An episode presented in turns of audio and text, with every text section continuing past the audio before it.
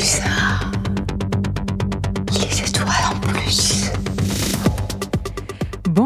Bienvenue à toutes et tous dans cette émission spéciale intitulée La mobilité durable, c'est faisable.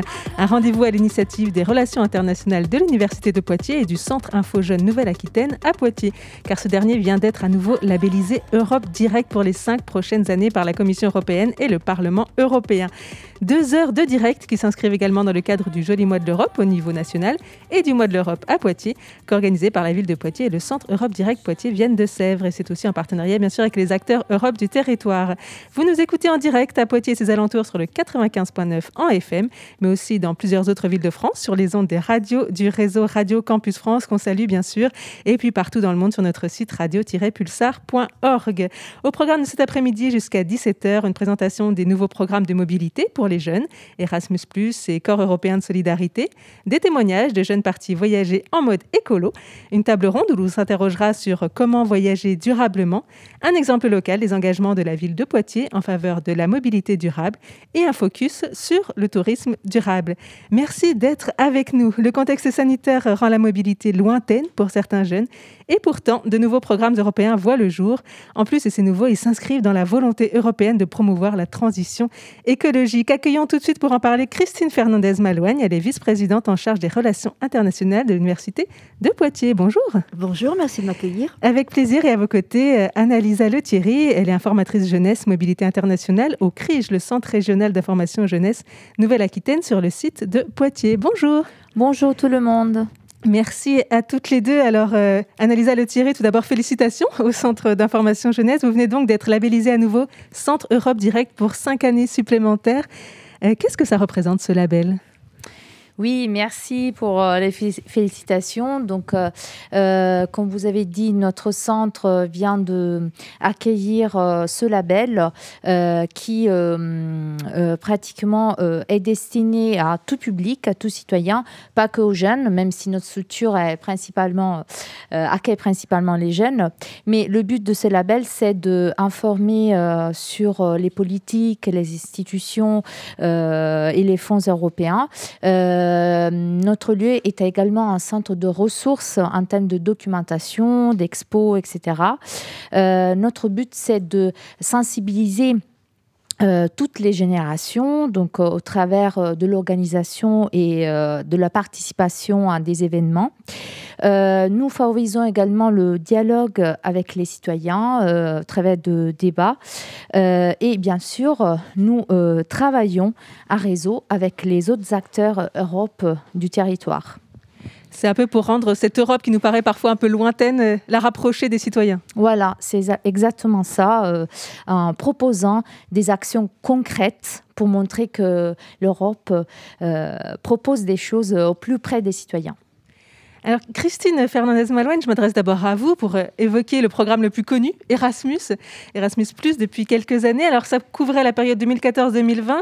Il est arrivé à son terme. Il recommence pour une, euh, nouvelle période jusqu'en 2027. Alors, on se rappelle de l'auberge espagnole hein, qui a bien popularisé ce type d'échange. Est-ce qu'on pourrait néanmoins le redéfinir euh, avec vous?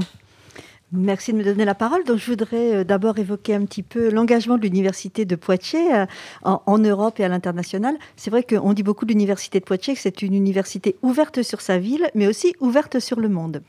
Alors, ça se traduit par euh, beaucoup de choses concrètes, comme le portage d'une alliance d'universités européennes dans le cadre aussi de cette nouvelle charte Erasmus. Euh, Poitiers porte donc une université qui est un campus européen des universités dans la ville, avec euh, donc euh, six autres universités à Salamanque en Espagne, à Coimbra au Portugal, à Pavie en Italie, à Iași en Roumanie, à Iéna en Allemagne et à Turku en Finlande. Je tenais à les citer, puisque nous faisons partie de ces, ces alliances pilotes qui justement doivent aussi véhiculer ce sentiment européen qui est au cœur justement de, des chartes Erasmus. Poitiers est également euh, la deuxième université euh, française pour la mobilité de ses personnels, donc ses personnels administratifs, ses enseignants-chercheurs, puisque la mobilité, c'est aussi la mobilité euh, des encadrants, on va dire, et parce qu'aussi pour bien recevoir, il faut aussi savoir euh, soi-même faire, faire de la mobilité. Et puis, euh, nous avons fa- fait partie des 14 établissements parmi les 780 établissements qui demandent une charte Erasmus à obtenir sur la précédente période le label Bonne Pratique. et je me permets donc de saluer toute l'équipe de l'ADRI qui doit m'écouter en ce moment. donc, dernier petit, petit point aussi pour, pour évoquer de, des, choses concrètes qui sont faites par, par nos, nos composantes, par, par la direction des relations internationales c'est le fait que nous avons euh, été la première université française et la cinquième en Europe pour la somme obtenue et le nombre d'universités partenaires dans le cadre de ce qu'on appelle l'Erasmus MIC, c'est-à-dire Mobilité internationale de crédit, qui sont des mobilités avec le reste du monde, donc en dehors de l'Europe. La philosophie étant donc de pouvoir ben, finalement porter aussi les bonnes pratiques européennes de pouvoir porter les langues européennes et notamment la francophonie euh, au sein, du, monde, du monde entier avec donc la qualité de nos formations et de nos recherches. Alors on est un peu au moment du, bilan de ce, Erasmus Plus de 2014-2020. Euh, quel bilan vous vous en tirez pour l'université de Poitiers?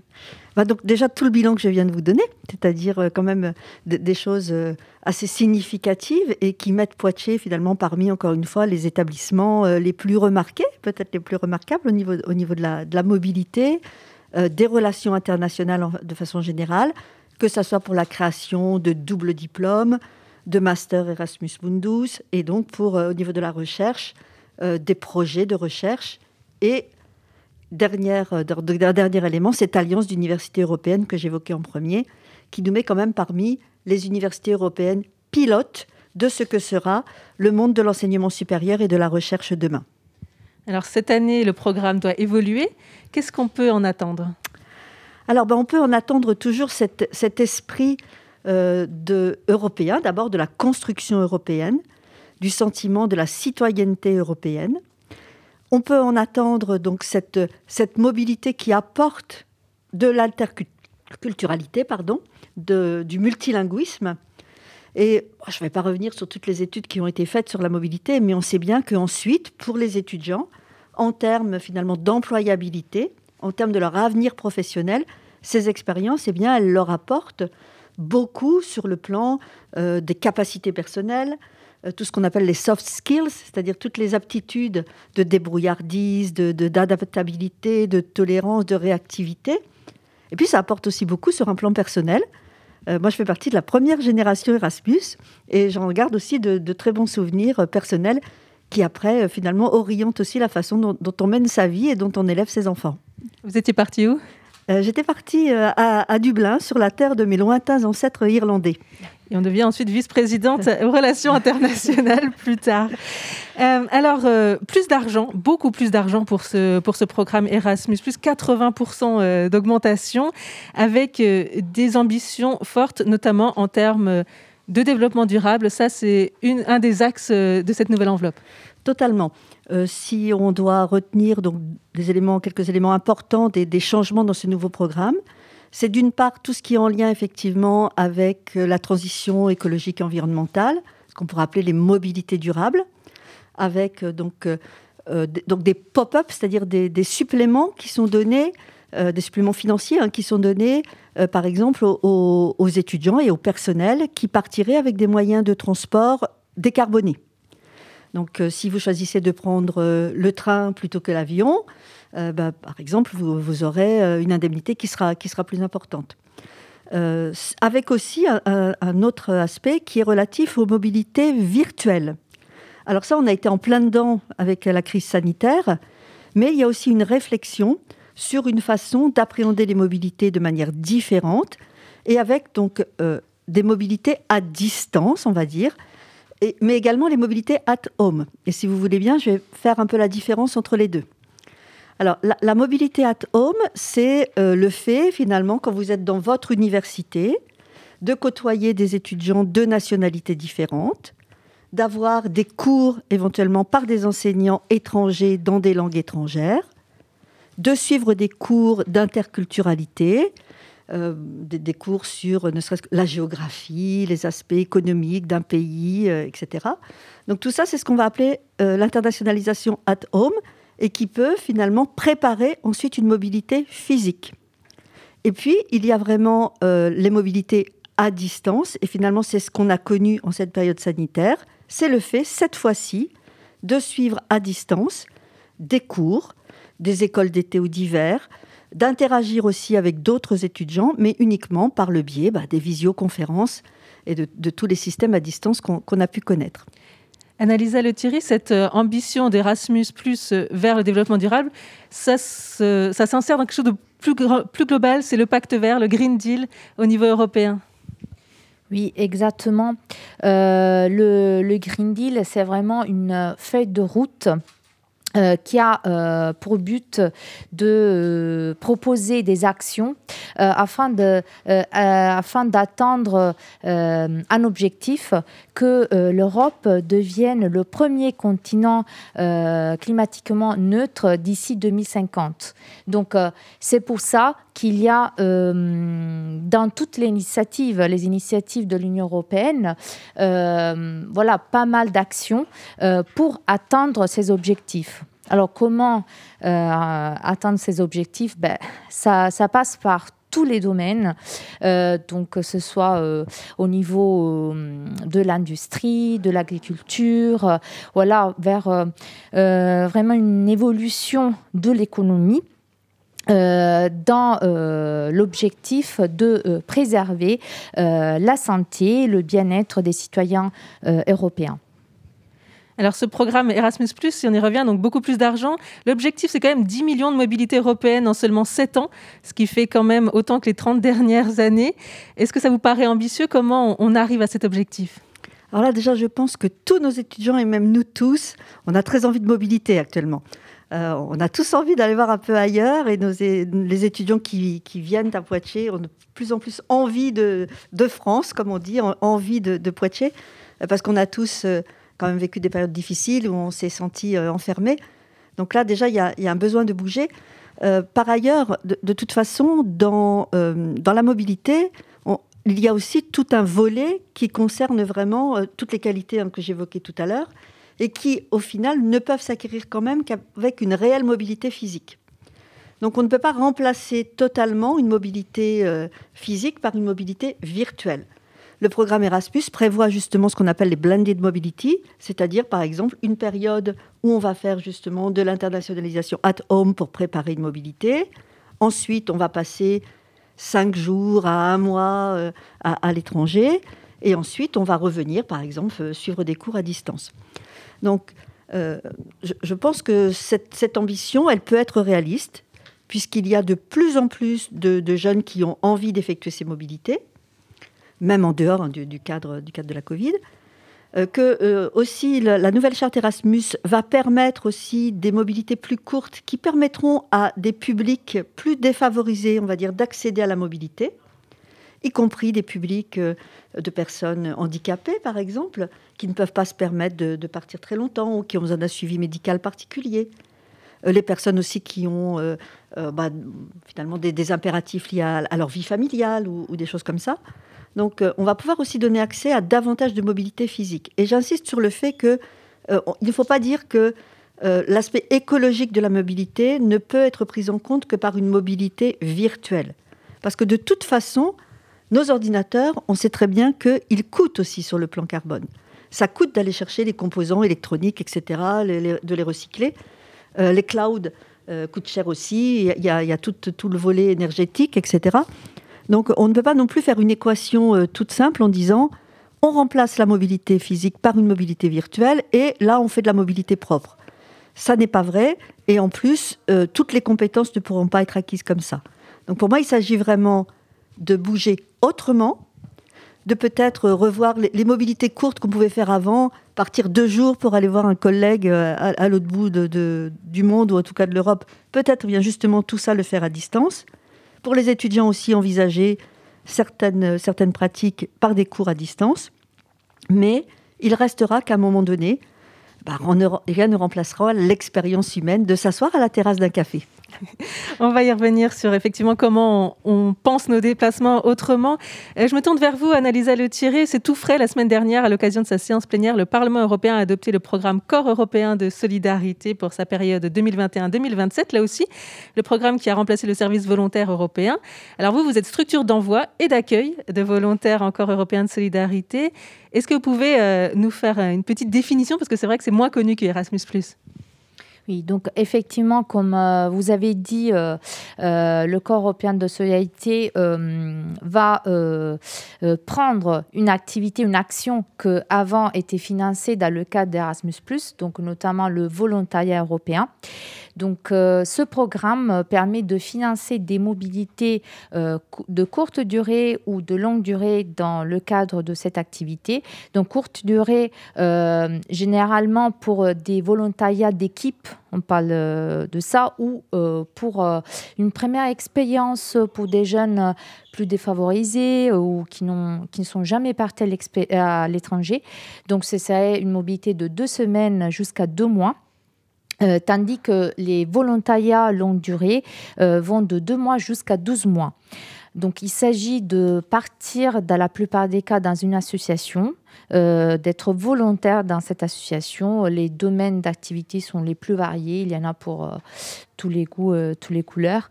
donc de l'environnement, justement, l'art et la culture, la jeunesse, l'enfance, etc. il s'agit quand même d'un engagement temps plein euh, il est destiné aux jeunes de 18 à 30 ans. Euh, on peut le faire une seule fois dans sa vie. Donc, euh, il, vaut mieux en profiter quand c'est possible, à côté des, autres opportunités qui se présentent à cette tranche d'âge.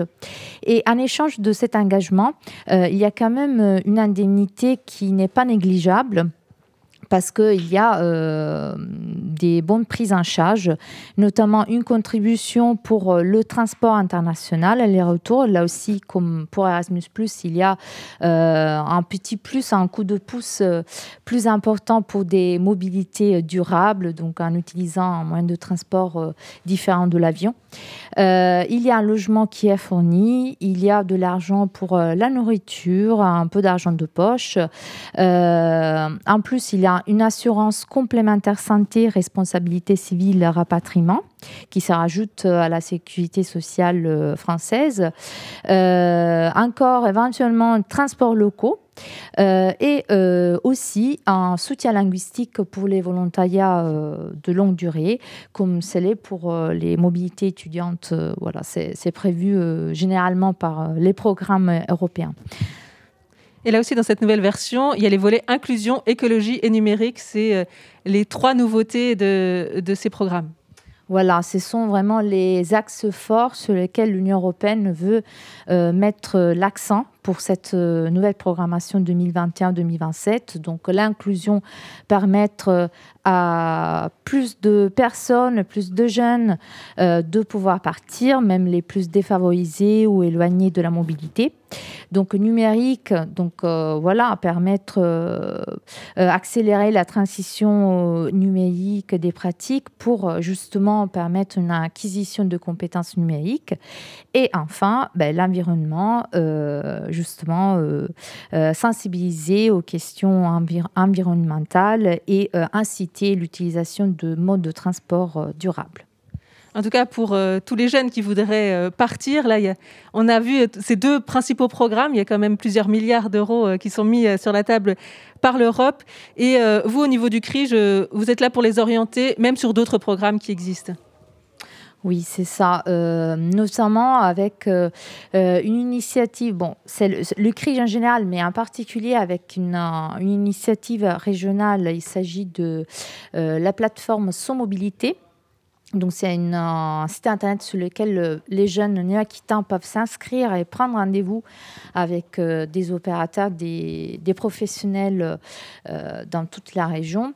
On, les accueille en entretien individuel pour euh, creuser euh, leur projet de mobilité, euh, voir quelles sont les possibilités qui peuvent être les plus adaptées selon leurs envies, leurs exigences, leurs conditions. Voilà. Donc il y a plein de dispositifs qui existent au niveau européen et en dehors de l'Europe. Merci à toutes les deux, donc vice-présidente de l'Université de Poitiers et puis, euh, et puis euh, Annalisa Le Thierry, donc euh, du CRIGE et du Centre Europe Direct de nous avoir ouvert les frontières de l'Europe. On continue pour illustrer nos échanges. Je vous propose de découvrir le témoignage d'une étudiante Erasmus+, justement. Elle s'appelle Nina. Elle est allemande et son témoignage a été recueilli par Teresa Bolte, volontaire au CRIGE, justement, qui nous rejoindra dans la table ronde tout à l'heure. Hello, I'm Teresa. I'm a volunteer of the European Solidarity Corps in France, Poitiers at the moment, and I'm today here with Nina. Hello. She's doing an Erasmus in Poitiers. Do you want to present yourself in some words? Okay, so I am Nina. I am originally from Berlin and I'm studying in Cologne at the moment. Um, and I'm um, at my third university year and I'm studying special needs education in Cologne and I'm here in Poitiers since January. And why did you choose uh, to do an Erasmus exchange? What was your motivation to, to spend some time abroad? Actually, I'm a person who really loves being at different places, so I'm quite bad at staying at one place the whole time. So it was always in my head already since school that I really want to do an Erasmus, and I also already wanted to do it in France. So yeah, this was just the perfect moment to do it. Okay, may I ask why France? Why France? Yes, sure. Um, I have an uncle who lives in France. So for my family, it was really important that I learned France from my seventh grade on. And I really enjoyed it. And I visit him and his family often. He lives in Marseille. So I already had a quite a close relation mm, to France. And I also really like the country and the language. Yeah. So, how was your time? Uh, I've heard that you're leaving tomorrow. So, how was your time in Poitiers? And do you have a favorite memory? Ah, well, in general, uh, the time was really, really good. I enjoyed it. And I don't have a special favorite memory, I think, but in general, when I was when I was with people here from Poitiers, uh, I really, really enjoyed it, and also just just being in the city, walking around, discovering places like the bakeries, and yeah, that's what I would. Is Poitiers a good place to study? Definitely, definitely. Even with COVID, it's a really good place to study. I heard people told me that um, usually there are a lot of bars and also a lot of organizations, and it's quite a left city. So I would have loved to experience that as well. But um, nevertheless, I really, really like the city, and it's quite nice because Cologne is sometimes really big, and it's you have to take the bike, and it's quite far, and it's many places are still unknown for me. And in Poitiers, it's like it's really nice. It feels really uh, after a very short time, it feels like home. So this is nice, yeah. So you already talked about COVID. How did the pandemic uh, change your situation? It changed a lot. Uh, it changes a lot, I think, um, especially considering meeting people. I would say usually with an Erasmus you meet a lot of lot of people and talk to a lot of different people, and I did, but not too many. But at, then I also, at the other hand, I think it's quite nice to have some people, and with those people, it's closer than usually. I think so. It's yeah. It also has some benefits. Yeah. What did you learn during your uh, Erasmus exchange, and what you recommended to to other students? Yes, I would definitely. I think um, topic wise, I studied psychology here. I did learn some things, but more importantly, I learned a lot about new cultures, people from other countries that, yeah, it does differ from where you come, how you see things, and um, this I really, really enjoyed and find quite interesting and also really important in our world. So, yeah, definitely. okay, it was lovely to talk to you. Thanks a lot. Et merci Teresa Volte pour euh, ce témoignage. On poursuit dans les témoignages concrets grâce aux deux invités qui viennent de nous rejoindre. Louis Fernier, bonjour. Bonjour, merci de m'accueillir. Avec plaisir. Et Théo Lemoine. Bonjour Naïs. Bonjour, merci d'être avec nous euh, tous les deux. Alors, vous êtes là pour nous raconter euh, vos voyages, vos envies de voyage durable. Louis Fernier, vous, c'est un écrivain voyageur français qui vous a inspiré. Racontez-nous d'où est partie cette envie. Alors, c'était avec trois copains à l'époque, donc en 2017, on lisait beaucoup euh, l'écrivain voyageur Sylvain Tesson, euh, qui est donc un, écrivain qui a beaucoup euh, voyagé depuis sa, jeunesse et qui nous a énormément inspiré, notamment à la suite d'un livre écrit sur le lac Baïkal où il avait passé quatre mois, donc en, ermite. Et nous, on s'était dit, on adorait faire du vélo, on aimait bien ce qu'il écrivait. Donc on a décidé de prendre un an de césure pour euh, partir de France pour aller euh, rejoindre ce fameux lac Baïkal. Vous allez nous raconter ce, périple. Et vous, Théo Lemoine, qu'est-ce qui vous a donné envie de voyager de façon durable? Eh ben Alors justement, c'est aussi un livre, décidément. Et en fait, c'est un livre. Alors, je me, je m'aventurerai pas à prononcer le nom de l'auteur parce qu'il est, il vient du Pays-Bas et j'ai un très mauvais accent, mais ça s'appelle Un an à vélo. Et en fait, un peu pareil, c'est un livre qui a été conseillé par Salomé Torrent et qui, en fait, est parti en vélo pendant un an en prenant des photos. Et en fait, à chacune des photos, on s'est dit, on, allez, on lit 3-4 pages. Et en fait, on a, on a fait les 200 pages en une après-midi. Euh, et chaque photo nous donnait envie d'y être et, euh, et d'être là avec nos vélos aussi. Et donc, on est en train de préparer ce voyage depuis, euh, depuis un an maintenant. Alors vous, Louis, c'est votre, c'est la dimension ami, groupe de potes qui vous a motivé à, à, franchir le pas. Ouais. Exactement, c'était au départ un collectif en fait juste de copains qui aiment bien passer un week-end, deux jours en vélo. Euh, et, en fait, bah, il y a eu cette opportunité d'année de césure qui s'est présentée. Et on avait donc l'objectif de partir ensemble, mais surtout d'arriver ensemble. Et le lac Baïkal, c'était plus finalement une excuse pour passer du temps ensemble à vélo. Et d'ailleurs, on n'a jamais atteint finalement euh, ce lac. Voilà, c'était plutôt le, voyage. Vous, par contre, Théo, c'est plutôt en duo que vous partez Oui, on part en duo, du coup, euh, bah, avec ma petite amie. Et euh, l'idée, c'était au tout début, on a pris nos vélos qui étaient vraiment tout pourris, euh, vélos achetés à 50 euros sur un site de revente entre particuliers. Euh, et euh, donc on, est parti avec des vélos qui déraillaient tout le temps, qu'on crevait quatre fois sur la route. On a fait euh, Poitiers-La Rochelle en passant par Partenay. Si vous connaissez un peu la géographie, c'est pas la bonne route, mais c'était super. Et on a fait ça en deux jours. Et en fait, quand on est parti, on a croisé quelqu'un qui nous a dit "Vous allez voir en arrivant, vous aurez qu'une envie, c'est de repartir." Il avait totalement raison.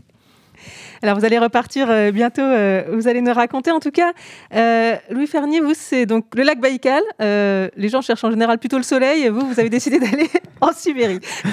Oui, en effet, bah, c'était aussi une, destination qui nous permettait de, passer justement par la, fameuse route de la soie qui nous attirait particulièrement. En fait, il y avait tous les pays entre la destination finale qui, nous parlaient beaucoup. Donc, il y avait les Balkans, la Turquie, l'Iran et après les, les montagnes du Pamir. Mais c'est vrai qu'on n'a pas eu chaud euh, en Turquie. Alors c'est peut-être un cliché, mais il y a des euh, pneus de neige sur un vélo? Alors, euh, pas forcément. J'ai du mal à imaginer comment tu passes un col enneigé en fait en vélo. Eh ben, ça se fait finalement avec des pneus un peu larges. on a beaucoup aussi poussé les vélos. par moment, on a eu un peu froid aux pieds et aux mains surtout. Mais ça, ça, ça, se fait quand on quand on n'est pas vraiment conscient que ça peut se faire. Ce qui est intéressant, c'est que pour la dimension durable, on parle surtout d'écologie, mais en fait, vous avez aussi rencontré des ONG. Euh, c'était pour donner plus de sens? Euh, Tout à fait, oui. En fait, euh, quand on a pris la décision de partir un an à quatre, on ne voulait pas uniquement avoir une année seulement pour nous, on voulait aussi aller à la rencontre d'ONG sur la route. Donc on avait bon, tout un programme de les soutenir en faisant des vidéos sur leurs actions. Au final, une fois arrivés sur place, les ONG n'avaient pas forcément besoin de, de ces vidéos mais on a quand même rencontré une association euh, qui développe des, librairies dans les camps de personnes réfugiées en Grèce, une autre en Iran qui accompagne des, jeunes femmes, et une au Tadjikistan euh, au, sujet de l'agriculture durable. Ça, la rencontre, euh, c'est quelque chose qu'on voilà, qu'on expérimente forcément quand on voyage lentement, quand on a des difficultés sur la route. Oui, c'est vrai que hum, les rencontres, ça a été aussi un peu un des points euh, qui nous a donné envie en fait, de continuer en vélo. C'est vrai que quand on passe en voiture dans un village, bah, soit on s'arrête acheter euh, je sais pas, une baguette dans une boulangerie, mais globalement, on rencontre pas forcément tout de suite des personnes. En vélo, globalement, les gens viennent spontanément euh, vers nous et c'est super agréable en fait d'avoir ce côté, cette vitesse, de traverser plein d'endroits et de, pouvoir rencontrer des gens. Ouais, c'est vrai que les, sacoches en fait à vélo, c'est un peu comme un, un aspirateur à rencontre. On, s'arrête euh, juste euh, bah, remplir sa bouteille d'eau et d'un coup on, nous pose une question sur notre destination et on se retrouve invité à déjeuner, à dormir. C'est c'est assez, assez fort euh, pour, pour susciter l'imprévu en fait. L'été dernier, on est parti dix jours en vélo justement faire le tour de la Vendée et en fait, on s'était donné comme, comme objectif d'essayer de dormir chez les habitants. Et en fait, au premier abord, on s'est dit non, mais ça va jamais marcher, les gens ils vont jamais vouloir. Et en fait, spontanément, les gens même nous proposent plus. Et, euh, j'ai une petite anecdote qui est vraiment très, très drôle. Euh, première fois qu'on a fait ça, c'était un, vieux monsieur très bougon qui, nous accueille en peignoir, qui fait non, mais si tout le monde demande ça, euh, vous allez, enfin, il y aurait, ce sera un camping, mon jardin, c'est n'importe quoi. Et en fait, au fur et à mesure de la soirée, à force de lui demander, enfin, ou de discuter un tout petit peu avec lui, il a fini le lendemain matin par nous réveiller avec un café. Et il était joueur de saxo. On lui a demandé s'il savait jouer et il nous a joué. On a pris notre petit déj en regardant cet homme qu'on ne connaissait pas en caleçon dans son salon en train de nous jouer du saxo. C'était assez exceptionnel. J'imagine qu'il y a eu des rencontres comme ça aussi euh, en direction du lac Baïkal. Il y a eu des, oui, des, des super rencontres. euh, alors, euh, on parlait pas toujours la langue des personnes, mais je me souviens notamment d'un fermier turc au milieu de nulle part qui nous a appelés au milieu d'un désert. Euh, la nuit tombait et puis on s'est retrouvés à dormir dans sa petite maison autour du feu, à essayer de se comprendre les uns les autres. Alors ces modes de déplacement, euh, c'est bien beau, mais bon, il y, a- quand même des fois des difficultés, hein, on va pas se, mentir. Euh, Est-ce que vous pouvez nous, en raconter Est-ce que ça dégoûte? Apparemment pas, quand même. Alors, je suis pas parti au- au- aussi longtemps que Louis. Pour l'instant, j'ai eu de la chance. J'ai eu euh, très peu de difficultés, en fait, à part se paumer sur un itinéraire. Mais bon, en France, on a la chance d'avoir facilement du réseau et des batteries. Non, pas, beaucoup de difficultés, mais c'est vrai que c'est souvent aussi les moments les plus mémorables du voyage. Oui, exactement. Bah, on a eu beaucoup de, entre guillemets, difficultés, euh, mais en fait, c'est souvent dans les moments de, de vraies galères où euh, eh ben, on est encore d'autant plus heureux lorsque ça se résout, lorsqu'on fait une bonne rencontre, euh, quand il pleut des cordes et qu'on a froid et que finalement on se retrouve euh, dans l'heure qui suit en train de, de boire un thé chaud et avec les affaires qui sèchent sur un poêle, c'est c'est des sensations en fait de vie qui sont assez assez intenses et même si c'était difficile, après on n'a qu'une seule envie, c'est de recommencer. Et recommencer d'ailleurs, euh, vous allez le faire bientôt cet été? Oui, cet été, j'ai prévu un voyage. Alors, c'est pas très très long, mais ça va être une dizaine, quinzaine euh, de jours euh, en Espagne. L'idée serait de partir euh, de Montpellier, de partir vers Barcelone et continuer jusqu'à Grenade euh, en vélo. Il y a une véloroute justement qui fait ce chemin, qui passe près de la côte euh, pour ça. Donc, on a envie de faire ça. On serait six. Donc cette fois, en, cette fois en groupe. Voilà. Euh, comment on organise un, un tel voyage? C'est pas aussi simple que de remplir une valise et de monter dans un avion quand même? Euh, non, c'est c'est sûr. Après, ça peut aussi se faire euh, sur le pouce, comme ça, pour partir un week-end ou une journée. Mais euh, euh, je dirais que au final, le, le plus important, c'est d'être d'accord euh, sur ce qu'on va chercher en- quand on part en voyage. Si on part avec euh, euh, son amoureuse ou son amoureux et que, ou qu'on parte avec des, des amis, euh, le plus important, c'est de savoir qu'est-ce qu'on attend de ce voyage. Est-ce qu'on attend de, faire de la montagne? Est-ce qu'on attend de rouler beaucoup de kilomètres? Est-ce qu'on attend d'aller euh, découvrir des, spécialités locales? Et pour avoir vraiment toutes et tous le même, euh, finalement, la même envie dans le voyage à vélo qu'on va faire. Oui, c'est vrai. En fait, j'aurais pas pu le dire mieux que toi. C'est l'idée, c'est effectivement se mettre d'accord sur comment on a envie de faire le voyage aussi, savoir est-ce qu'on a envie de dormir en tente, est-ce qu'on a envie de dormir en camping, est-ce qu'on a envie d'aller vite ou pas. Et euh, c'est vrai que globalement, il y a toujours cette appréhension qu'il y en ait un ou, une qui soit plus rapide que les autres et qui s'ennuie ou plus lent ou plus lente que les autres. Et en fait, l'idée, enfin moi, j'ai j'ai souvent l'impression en vélo que je suis exactement à l'endroit où j'ai envie d'être au moment où j'y suis, et je m'en fiche d'aller euh, de faire 300 km dans une journée ou, ou 50. C'est juste, c'est juste vraiment du bonheur d'être à, à ce moment-là et, et de le partager pour moi, selon mon expérience. Pas forcément besoin d'aller loin alors en fait. Parce qu'aller loin en mode durable, Pas du c'est avoir beaucoup de temps. Non, il n'y a pas du tout besoin d'aller loin. Euh, ce week-end encore, euh, on a profité de trois jours là, pour aller euh, faire un, un chemin autour de Poitiers, euh, pour aller jusqu'à la Loire. Euh, C'était c'était incroyable. Et c'est une petite micro-aventure comme ça qui, qui change du quotidien, mais qui suscite euh, bah, l'aventure en fait au, au seuil de la porte. Et ce qui est génial en vélo aussi, c'est qu'on trouve très facilement des petits chemins dérobés sur lesquels on serait passé euh, à 60 km/h en voiture. C'est euh, bah, exactement comme toi. Ce week-end, j'étais avec un ami, on voulait tester euh, bah, nos nouveaux vélos qu'on vient d'acheter justement, et, euh, on avait parti faire un tout petit tour de Poitiers. Et j'ai découvert, ça fait plusieurs années que j'habite dans cette ville, et découvert des endroits exceptionnels avec des, points de vue sur des rochers en contre-haut de la, forêt au sud de Poitiers, qui sont exceptionnels et, et que j'aurais jamais vu si j'étais passé en voiture, parce que bah, d'une, j'aurais pas pu passer. Et en plus, parce qu'en vélo, on peut prendre le temps de se dire allez, on va faire ce petit chemin, on revient, on va tester cet endroit. Et ça, c'est génial. Est-ce que vous auriez tous les deux euh, encore un petit conseil peut-être pour ceux qui n'oseraient pas euh, se lancer dans ce type d'aventure? Ou une anecdote qui leur donnerait euh, le petit déclic? Pour moi, le, plus compliqué, un conseil que j'aurais donné, ce serait de juste de se décider à, partir. Enfin, le plus compliqué, c'est une fois qu'on a bloqué la date. et de du coup ne pas céder à d'autres tentations, se, se dire bah, ce week-end-là on part à vélo et on ne réserve rien d'autre et en fait après tout va s'organiser autour de ça. Mais pour moi le en fait le plus compliqué est déjà de prendre la décision de partir. Le, le voyage en vélo, j'avais une amie qui, euh, qui, qui hésitait vraiment à, à partir euh, justement cet été. Et ce qu'il a décidé, c'est qu'on euh, son petit copain lui a dit Mais en fait, c'est comme faire un road trip, mais en vélo. Un road trip en vélo, en moins confortable peut-être? En moins confortable et en beaucoup moins cher. En beaucoup moins cher. C'est effectivement euh, un bon argument. Merci beaucoup à tous les deux. Donc, euh, Louis Fernier et Théo Lemoine d'avoir euh, témoigné aujourd'hui, de nous avoir donné envie de voyager à vélo. On va découvrir aussi d'autres modes de voyage durables. On continue en musique. On voyage donc en Europe aujourd'hui.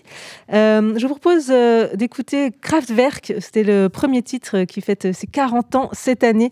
Un album fondateur du groupe berlinois, mais aussi fondateur pour la musique électronique. En plus, les discothèques et espaces de musique live sont désormais considérés en Allemagne comme des institutions culturelles. Et comme ça, certains clubs berlinois incontournables dans la capitale seront désormais protégés d'une éventuelle fermeture, au même titre que les musées ou autres théâtres.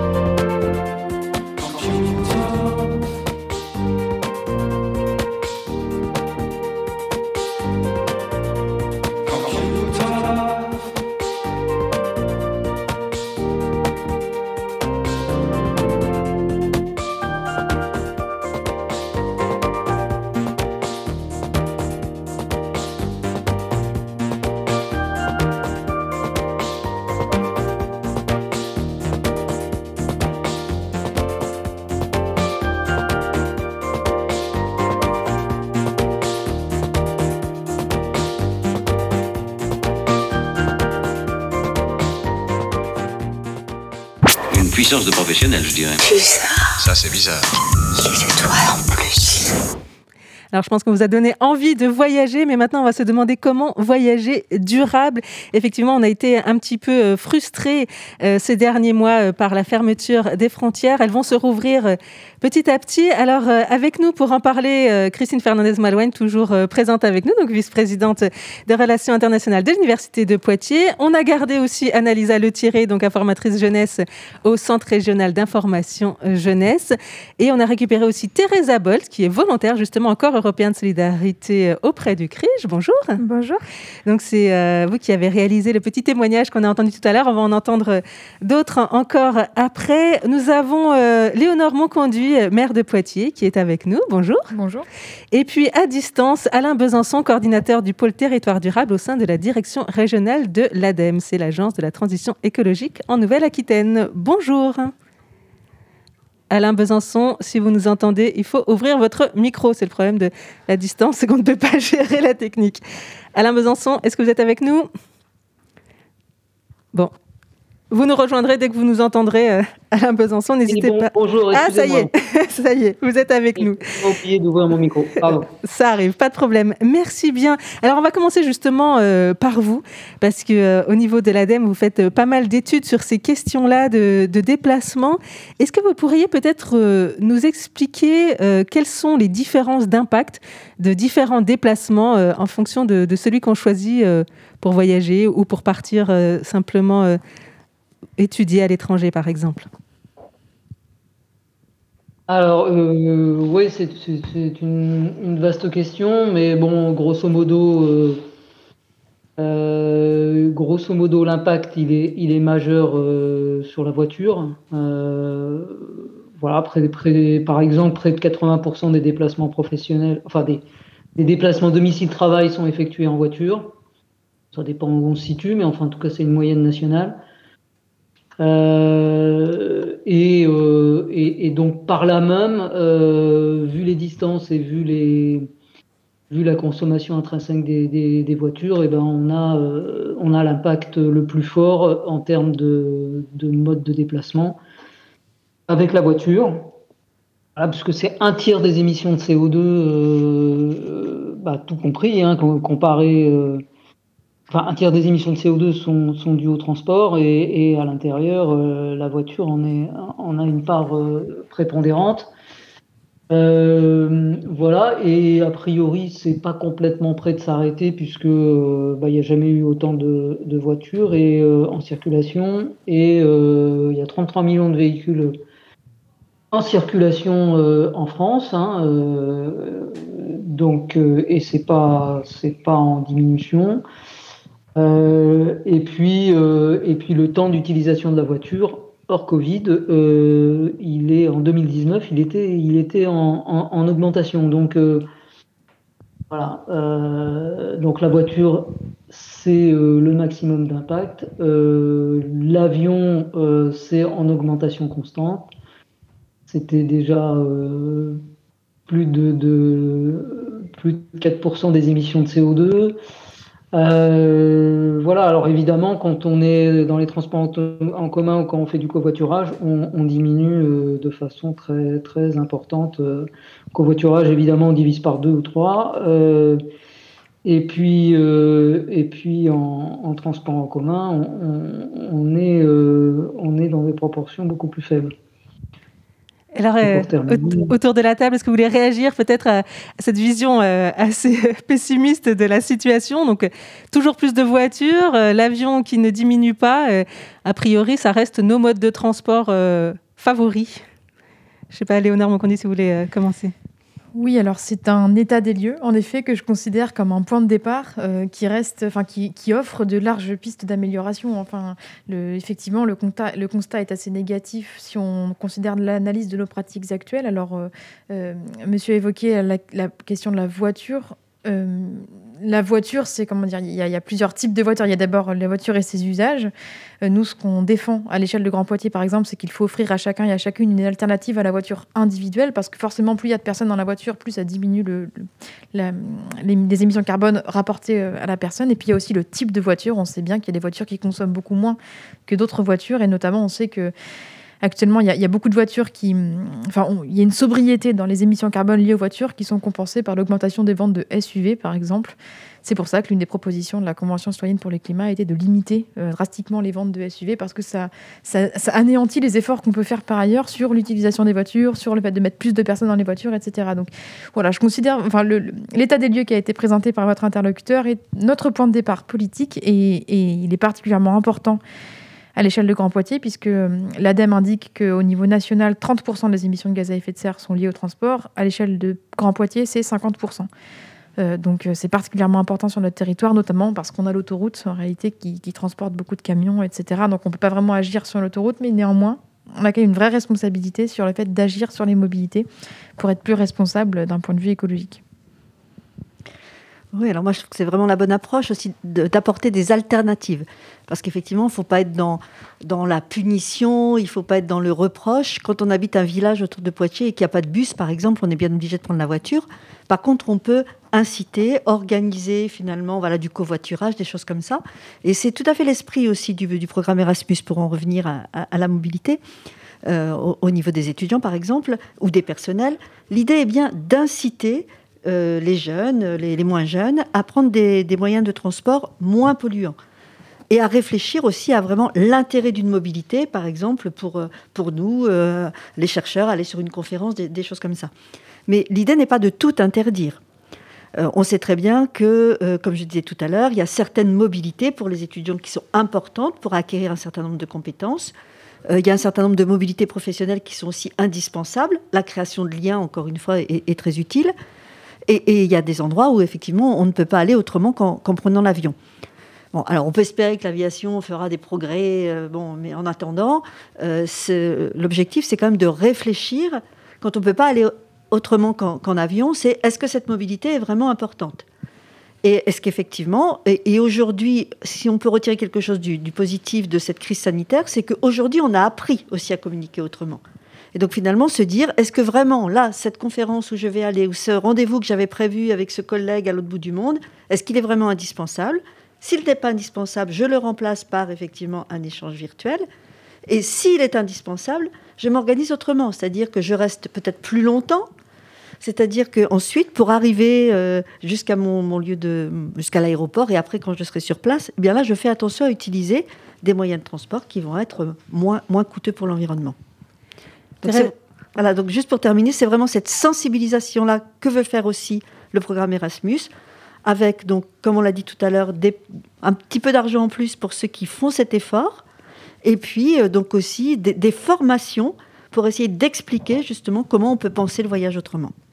Teresa Bolte, vous, êtes venue en tant que corps européen de solidarité. Est-ce que vous vous êtes posé la question à un moment donné de quel transport je vais prendre pour venir euh, en France? Vous venez d'Allemagne, hein, c'est ça? Oui, j'ai pris le train, au tout début. C'était un voyage assez compliqué parce que j'avais raté euh, le TGV de Strasbourg euh, jusqu'à Poitiers. Donc j'ai dû euh, changer mon billet et passer par Paris. Et c'était assez compliqué, je pense. Ça a duré 14 heures minimum. Donc oui, effectivement, parfois c'est compliqué de prendre les, moyens de transport euh, qui sont euh, le plus respectueux euh, vers l'environnement. Mais euh, pendant mon volontariat, j'ai réalisé une série d'interviews sur exactement ce sujet-là, donc sur la mobilité durable. Et j'ai récolté neuf témoignages des jeunes qui, témoignent de, de leurs expériences. Donc, il y a des jeunes qui ont pris le train, le bus, même l'autostop, euh, c'est une, bonne alternative, ou le covoiturage, ou qui sont tout simplement partis euh, à vélo ou qui ont fait une randonnée. Donc, euh, on peut voir les témoignages sur notre site web euh, dans la rubrique Ma vie écolo et puis la mobilité durable, c'est faisable. Et là-bas, les jeunes donnent aussi des astuces. Donc, c'est un peu de l'inspiration pour, pour, nous tous pour partir. Léonard Moconduit, alors il y a eu cette petite polémique sur les rêves des enfants qui ne devraient plus être prendre l'avion. Euh, ça a été bon modifié, amplifié, comme on dit, réinterprété peut-être. Euh, mais vous aviez quand même, il y avait quand même une idée politique derrière. C'était quand même, euh, voilà, peut-être qu'aujourd'hui, euh, prendre l'avion pour chaque voyage, c'est pas forcément ce qu'on doit enseigner aux plus jeunes. Alors, je ne reviendrai pas sur la formulation et je vous remercie de, de rappeler qu'il s'agissait, enfin, que la manière dont ça a été repris était hors contexte. Donc, euh, la formulation rêve d'enfant ne venait pas de moi, mais d'une question qui m'avait été posée. Il est sur évident... une association, euh, voilà. Voilà, et donc, non, mais tout ça pour dire qu'il est évident que c'est un, la question de l'avion est une question qu'on doit se poser, mais que l'angle rêve d'enfant n'était pas le, le, le, plus approprié, celui que j'aurais choisi spontanément. Toujours est-il qu'effectivement, euh, qui dit politique écologiste globale cohérente, notamment sur les mobilités, dit poser la question de l'avion. Et c'est pas, comment dire, c'est pas, euh, c'est pas idéologique que de dire ça, c'est que je fais partie de celles et ceux qui lisent les nombreux rapports scientifiques qui existent sur le sujet, le plus récent étant un rapport produit par le Shift Project, qui est un, un groupement de scientifiques et d'ingénieurs, notamment d'ingénieurs aéronautiques, qui indique que si on veut respecter les accords de Paris, donc euh, euh, voilà, réduire drastiquement les émissions de gaz à effet de serre pour euh, éviter de, de pour limiter le réchauffement à 2 degrés, eh bien, il faut concilier deux choses l'innovation technologique sur l'aérien, donc notamment aller vers l'avion hydrogène, l'avion électrique, mais en même temps, aller vers une vraie sobriété dans notre usage de l'aérien. Et c'est ce qui été dit tout à l'heure, c'est-à-dire il ne s'agit pas d'interdire, mais il s'agit de dire attention, il faut l'utiliser avec modération si on veut, encore une fois, respecter nos engagements et enfin, agir à la hauteur des enjeux climatiques. Et donc, ça passe aussi, alors ça passe par des solutions technologiques, ça passe par la, prise de conscience des alternatives qui existent, notamment en contexte professionnel. Lorsqu'on veut échanger, la visioconférence, ça marche bien aussi. Mais ça passe aussi par le fait de développer un imaginaire du voyager autrement comme étant quelque chose de positif. J'ai beaucoup apprécié vos interventions sur la table ronde d'avant sur l'aventure à notre porte. J'en suis une grande adepte et, euh, et voilà, ça peut pas être le seul angle d'attaque, mais en même temps, redécouvrir un imaginaire de l'aventure différent, ça fait aussi partie d'un logiciel écologique heureux qu'on souhaite offrir à toutes et tous, et notamment aux plus jeunes. je suis tout à fait d'accord avec ça.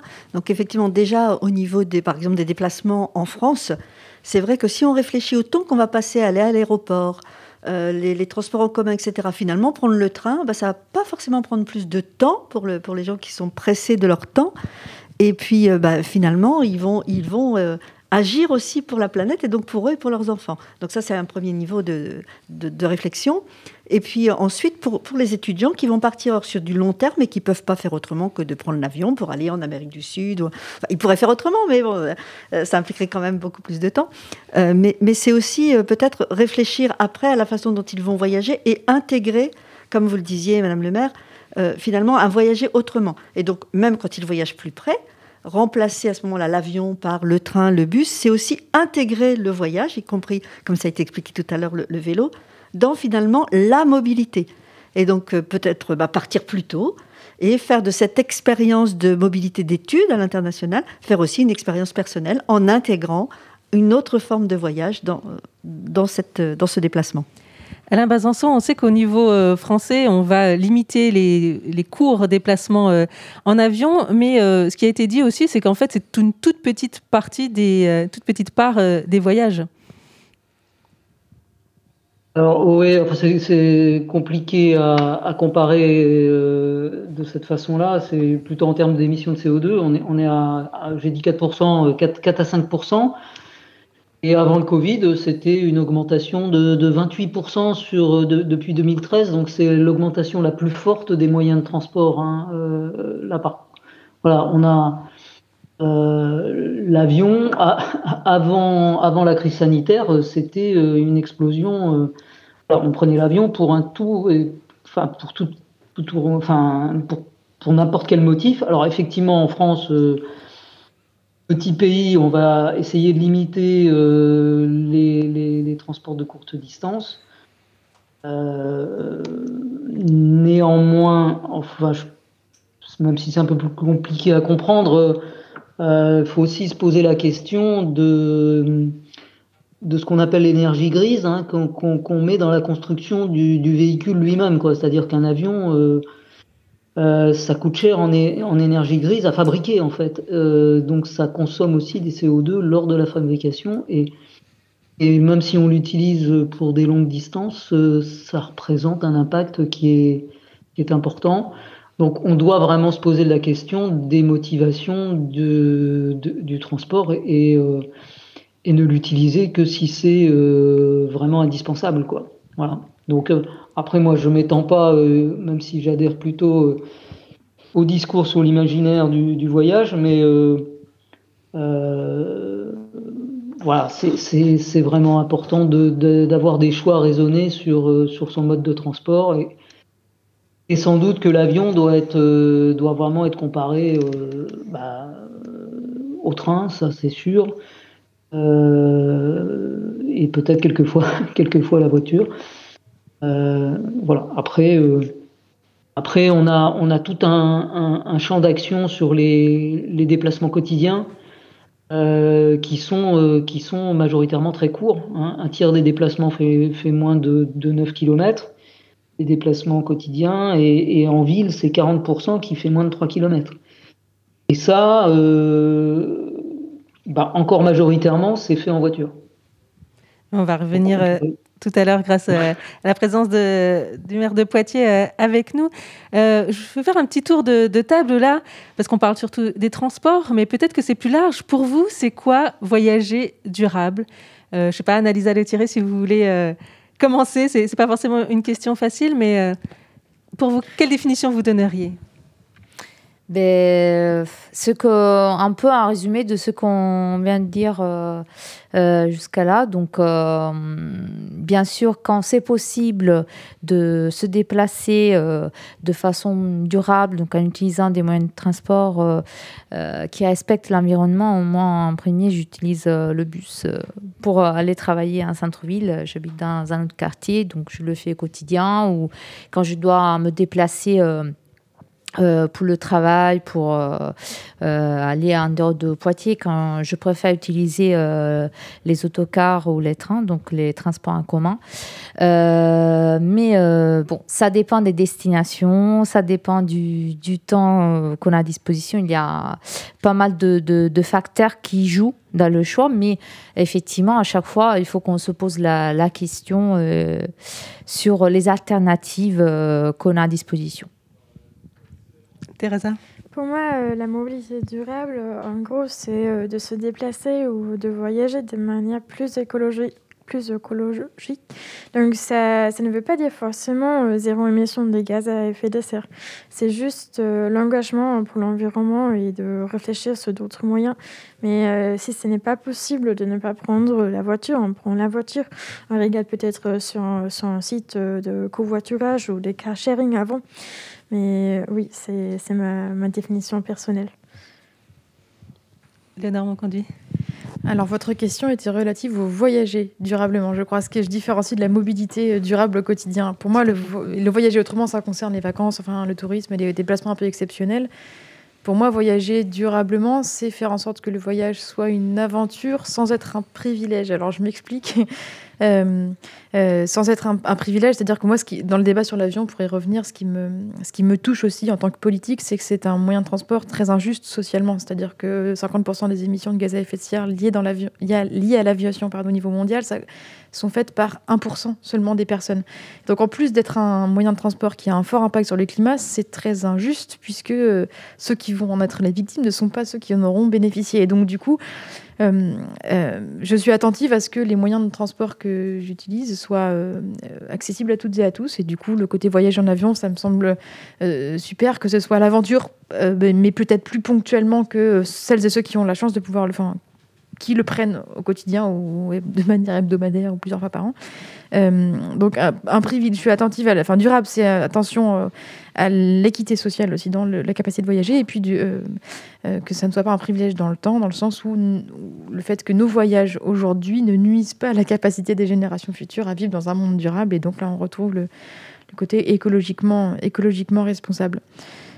Voilà. Alors moi, je dirais aussi dans le même ordre d'idée, hein, pour moi, voyager durablement aujourd'hui, c'est déjà voyager moins. C'est comme on l'a dit, réfléchir vraiment à l'utilité d'un voyage professionnel, par exemple, euh, aussi à l'envie réelle d'un même d'un voyage personnel euh, sur une destination lointaine. Donc c'est avant tout voyager moins et intégrer vraiment cette notion de durabilité dans l'ensemble du voyage. C'est-à-dire veiller aussi, par exemple, à ce que euh, l'hôtel qui va me recevoir ou le lieu que je, vais louer me permette aussi de, de respecter l'environnement, on va dire. Et puis, c'est, alors je, vais, je vais revenir sur la, mobilité virtuelle. Moi, je pense aussi que le, donc le, voyage physique peut aussi être permis si on fait attention, si on fait des économies sur les, sur les voyages virtuels. Parce qu'encore une fois, on ne fait peut-être pas très attention au fait que tous ces petits objets-là dont on ne peut plus se passer maintenant sont très consommateurs. Que quand on laisse des images euh, sur le cloud, que quand on laisse des boîtes mail pleines de, mails anciens, etc., et eh ben en fait, euh, on, pollue aussi finalement indirectement. Donc pour moi aussi, le voyager durablement, c'est aussi préparer les voyages et quelque part le voyage lointain devient une, récompense quelque part des efforts que j'ai pu faire par ailleurs. Euh, Alain Besançon, je reviens vers vous pour euh, ces systèmes de compensation carbone des voyages qui se, qui se mettent en place. Est-ce que c'est une bonne idée et, en quoi ça consiste exactement? Ah, alors c'est une question à laquelle je n'étais pas spécialement préparé, mais a priori, il n'y a, pas vraiment de. Il y a des tas de systèmes de compensation, mais ils n'ont pas fait la, preuve de leur utilité. L'ADEME a, a, émis un avis là-dessus. je, vous renvoie vers lui, adem.fr. Mais moi, j'ai en mémoire qu'on a, on a audité ça et, que c'était pas. Euh, euh, ça, ça, répondait pas aux, besoins de, de diminuer les, les, émissions de CO2. Ça ne les compense pas vraiment. Euh, c'est pas une excuse pour. Euh, pour, euh, pour prendre l'avion euh, à tout va ou prendre euh, aussi sa voiture tous les jours. voilà, mais j'ai pas, j'ai désolé, mais j'ai pas en, tête le, le, détail de cette de cette investigation. Euh, si je peux me permettre de, réagir, alors moi j'ai pas du tout un avis scientifique, mais j'ai un avis plutôt politiquement d'écologiste. Le, principe qu'on se donne, euh, enfin ce qui me semble important, c'est de respecter une forme de hiérarchie dans ce qu'on, dans nos leviers d'action, et on dit toujours qu'il y a une hiérarchie entre éviter, réduire, compenser. Et donc, du coup, euh, la priorité étant bien sûr d'éviter les émissions carbone, ensuite de réduire, et là on parle d'efficacité énergétique, notamment lorsqu'on réduit la consommation des avions, etc. Et puis ensuite seulement en dernier lieu, compenser ce qu'on ne peut pas euh, supprimer en termes de, bon, en l'occurrence en termes de mobilité. Et, euh, et, enfin voilà, c'est vraiment important d'avoir ça en tête. La meilleure émission carbone, c'est celle qu'on ne fait pas. et donc il y a des mécanismes de compensation qui existent. Et par exemple, à l'échelle d'une ville comme Poitiers, on essaye de les mettre en place pour nos politiques de relations internationales. À chaque fois qu'on est obligé de faire un déplacement, eh bien, on est en train d'essayer de calculer comment est-ce qu'on pourrait compenser Alors, euh, pour résumer, c'est comment est-ce qu'on peut planter des arbres qui absorbent plus de carbone qu'on en rejette. Mais c'est vrai que de plus en plus d'études scientifiques démontrent la limite euh, technologique, biologique en fait de ces dispositifs-là, et donc ce qui nous incite plus que jamais à la sobriété dans, nos usages. Oui, je rejoins cette analyse. Effectivement, il ne faut pas que ça serve de prétexte pour se donner bonne conscience. Maintenant, c'est bien aussi de le faire et de réussir à, réinvestir finalement cette, cette, compensation, alors soit effectivement dans la végétation, mais aussi dans la recherche. Là, c'est le chercheur en moi qui parle.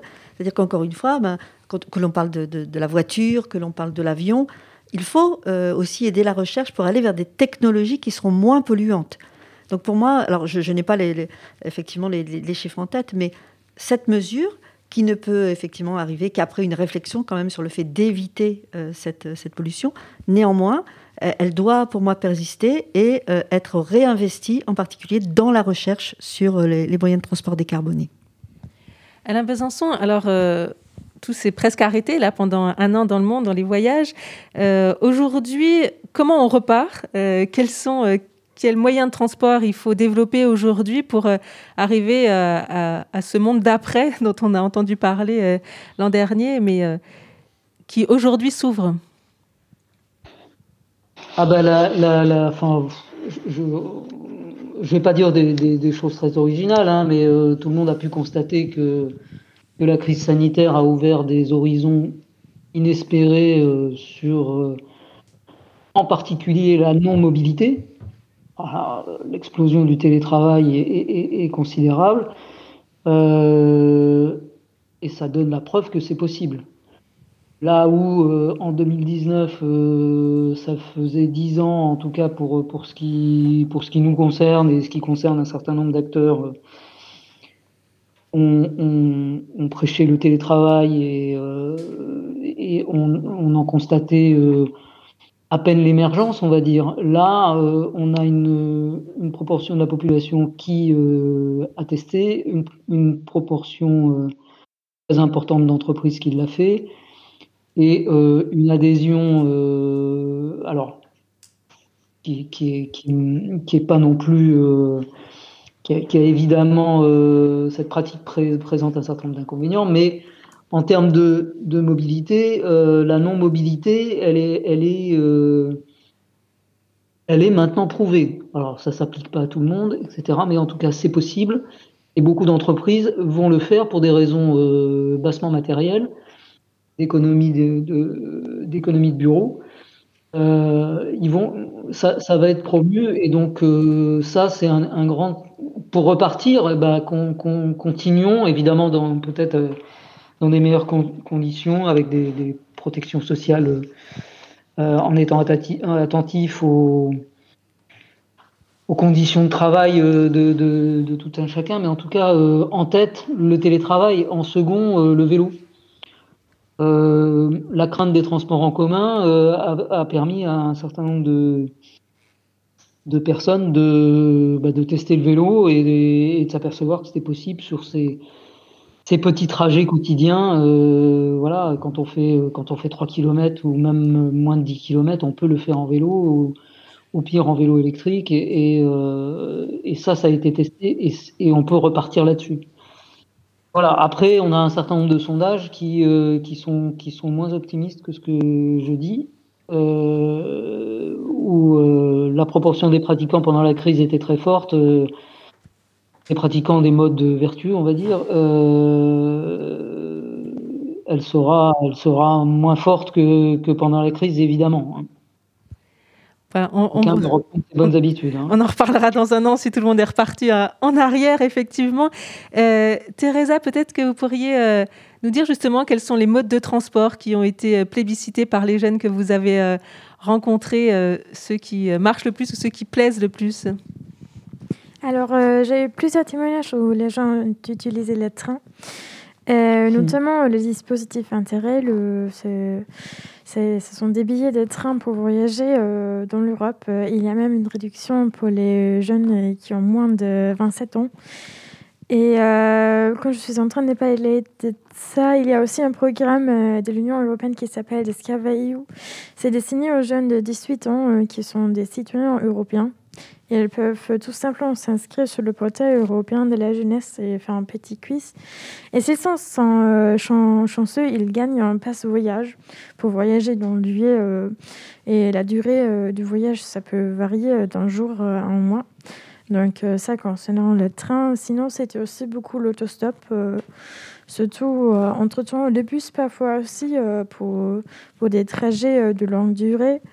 Et euh, sinon, le vélo, et aussi, euh, c'était euh, le témoignage le plus intéressant pour moi. Il y avait un jeune qui, qui a fait 5 ans postal, donc le pèlerinage. Mais voilà.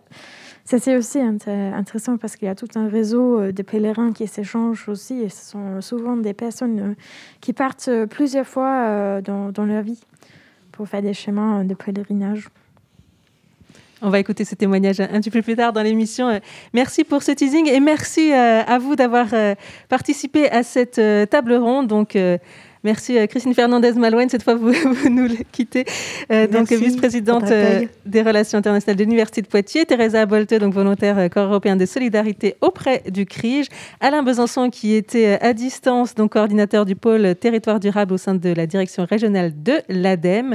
Léonore Monconduit, maire de Poitiers, qui reste avec nous parce qu'on va parler plutôt des, déplacements locaux cette fois. Et puis, Annalisa Le Thierry, qui était restée avec nous aussi et donc qui est également en charge des euh, déplacements de la mobilité au sein du CRIGE. Merci beaucoup euh, à vous toutes et tous euh, pour votre participation. On continue en musique.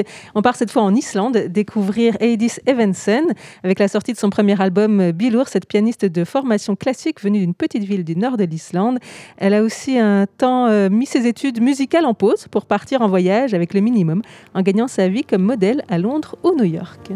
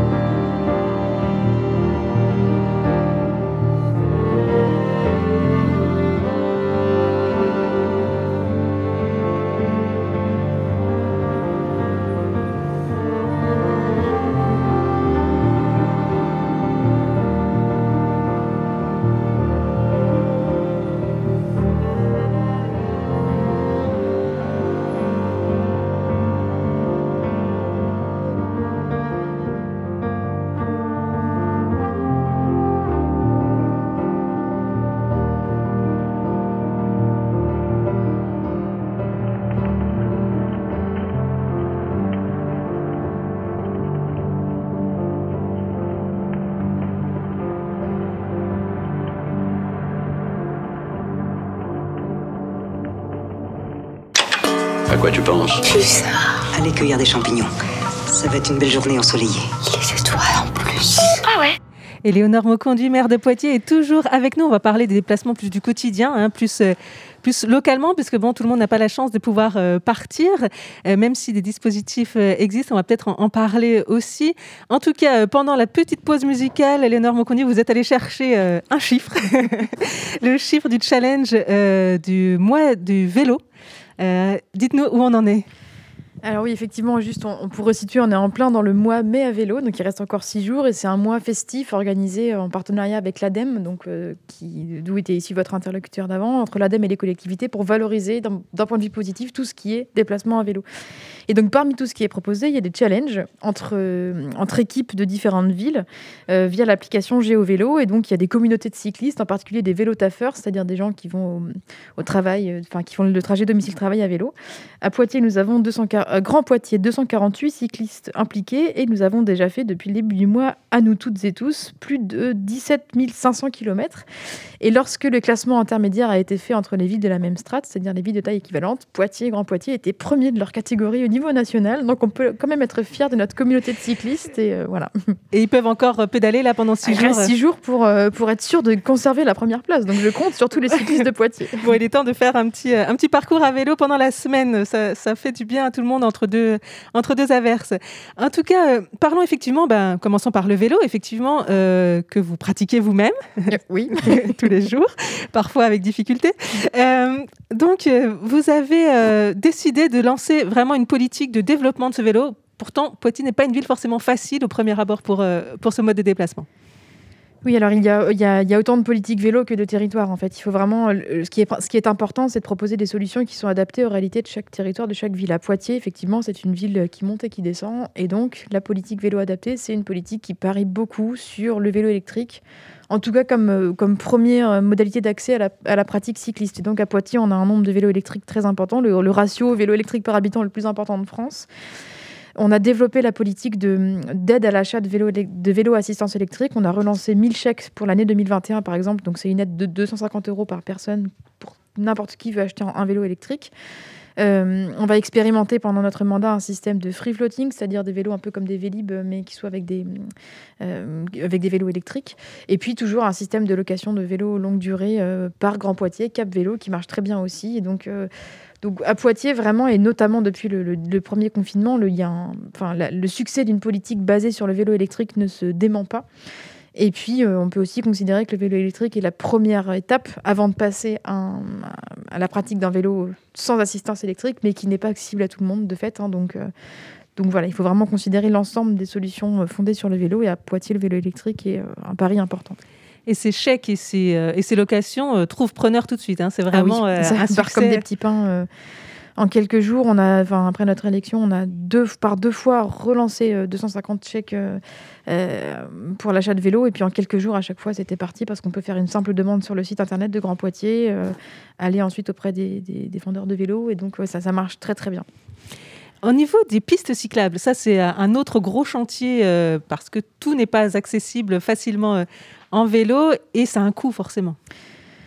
Oui, ça a un coût, euh, un coût important puisque c'est de la voirie, donc c'est de la grosse infrastructure. Ça, ça, prend aussi du temps parce que ça ne peut pas se faire en un claquement de doigts. Ça, ça demande d'avoir une conception de travaux, des, des chargés d'opération, etc. Néanmoins, voilà, c'est une priorité pour nous. Et donc, l'idée, c'est à la fois de construire des nouvelles pistes cyclables, j'y reviendrai, mais aussi à chaque fois qu'on fait des travaux de voirie, essayer d'améliorer les pratiques, enfin les parcours, pour sécuriser les parcours des cyclistes à Poitiers. Euh, donc là, concrètement, samedi prochain, je vais inaugurer une nouvelle piste cyclable avec Florence Jardin et Francky Angebeau et Sylvie Aubert, enfin toute l'équipe mobilité de Grand Poitiers entre le Saint-Benoît et le CHU. Euh, on est en train de travailler sur la piste qui est très attendue entre la gare de Poitiers et le Futuroscope. Donc il y a déjà des tronçons, mais en gros il y a des passages du Clin qui sont compliqués, donc ça prend plus de temps que d'autres. Et puis on va, on travaille aussi, je ne peux pas en dire trop pour l'instant, mais sur l'expérimentation du passage du Pont Neuf, du faubourg du, Pont Neuf en voie cyclable euh, dès cet été. Donc euh, voilà pour, essayer d'augmenter petit à petit la place du vélo dans la ville par plusieurs moyens. Juste avant votre élection, il y a eu l'expérimentation de la voie Malraux. Vous avez décidé de, de la conserver, de l'aménager un petit peu. Euh, le bilan aujourd'hui?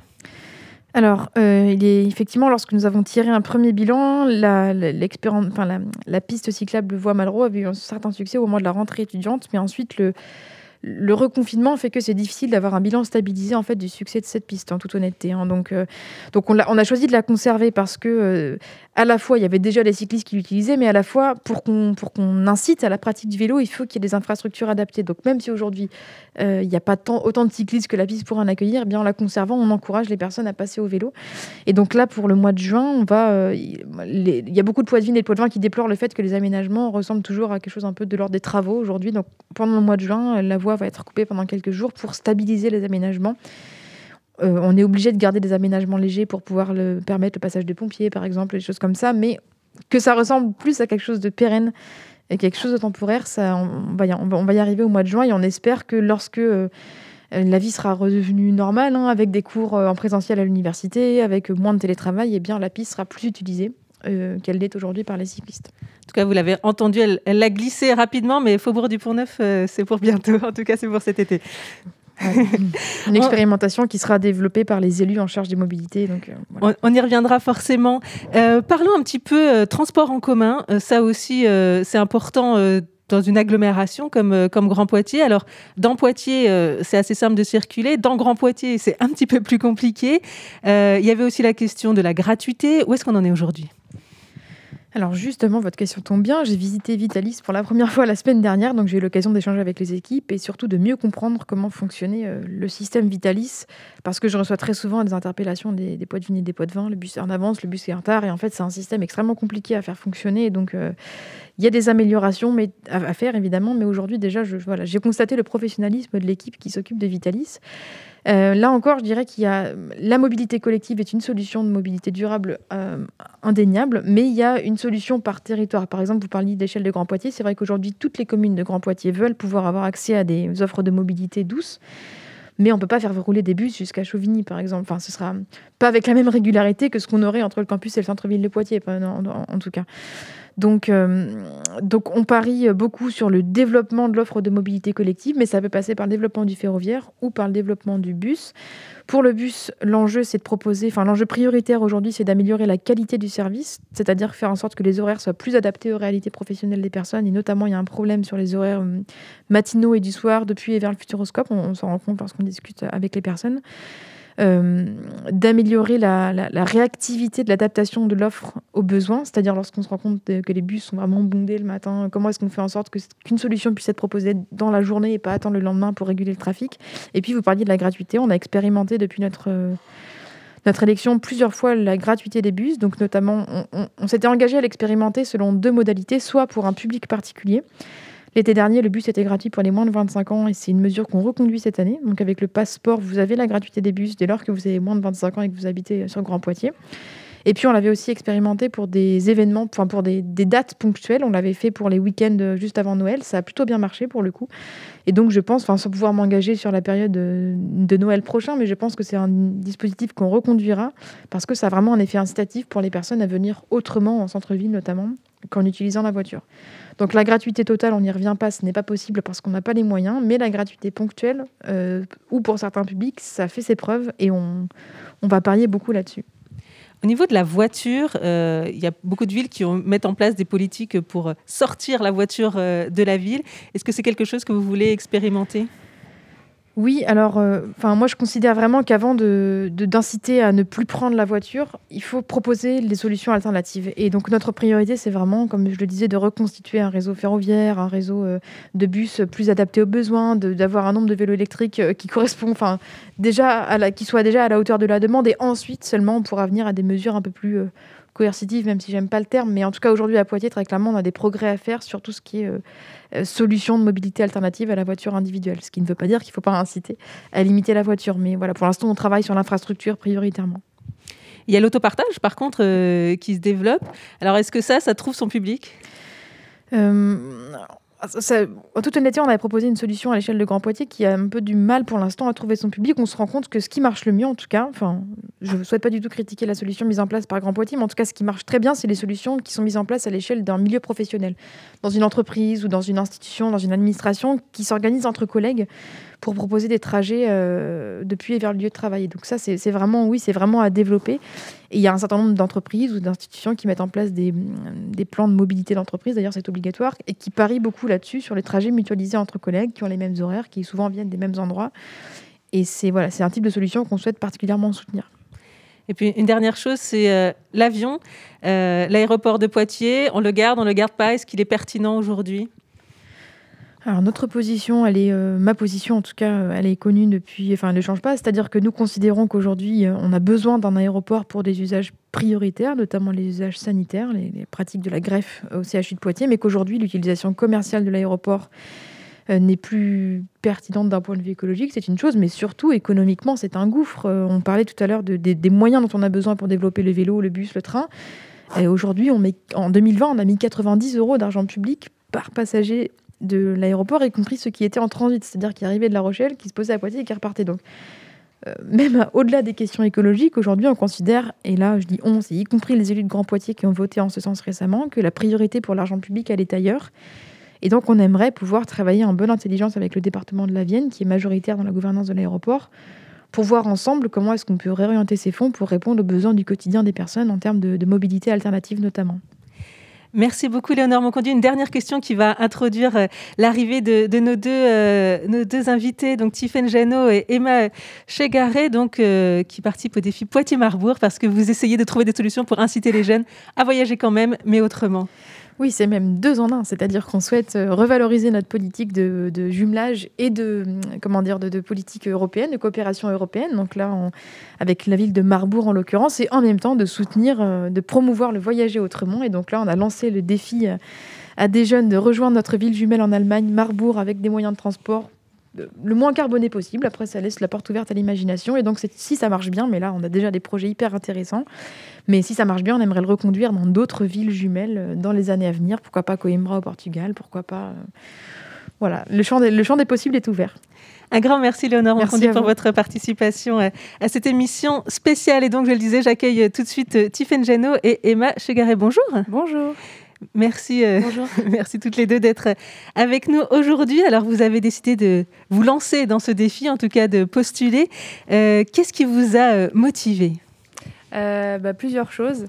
D'une part, euh, être engagé et investi dans un projet qui nous tient à cœur et, euh, et pouvoir mettre en avant aussi tout ce qu'on apprend d'un point de vue théorique à l'école.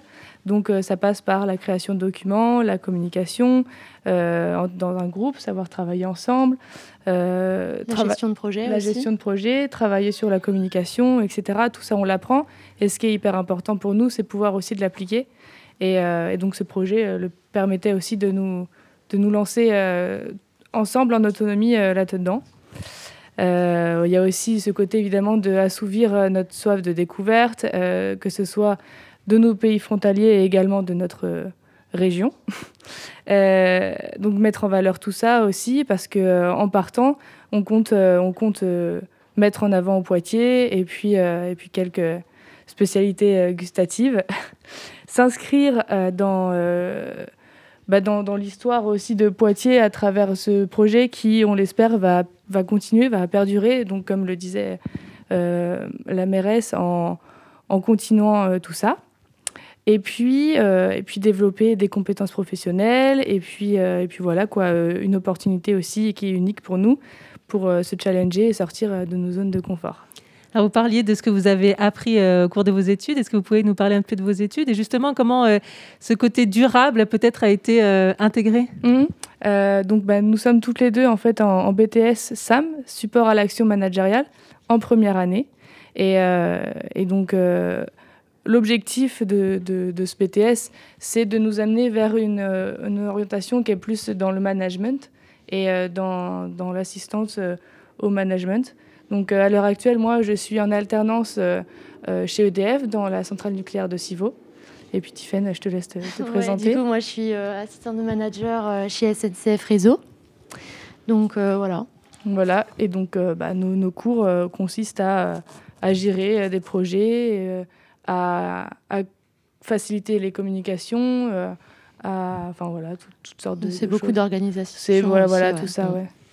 Et ce côté du coup euh, écologiste, euh, c'est pas juste aller à Marbourg, c'est aller à Marbourg avec un moyen de transport euh, mm. durable. Ça, vous aviez déjà cette sensibilité-là? Oui, je Ouais, pense. je pense, ouais. Parce que nous sommes euh, donc relativement jeunes, j'ai 21 Ouais, ans. c'est générationnel aussi, Et je pense. voilà, et puis on est plongé dans ça depuis un bon moment maintenant. Et, euh, et puis pour pouvoir participer au projet et avoir les chances d'être prise, il fallait qu'on ait une, euh, un, un projet qui soit innovant. Et, euh, et donc par conséquent, on y a tout de suite pensé euh, euh, à ce côté écologique, à réduire les empreintes carbone.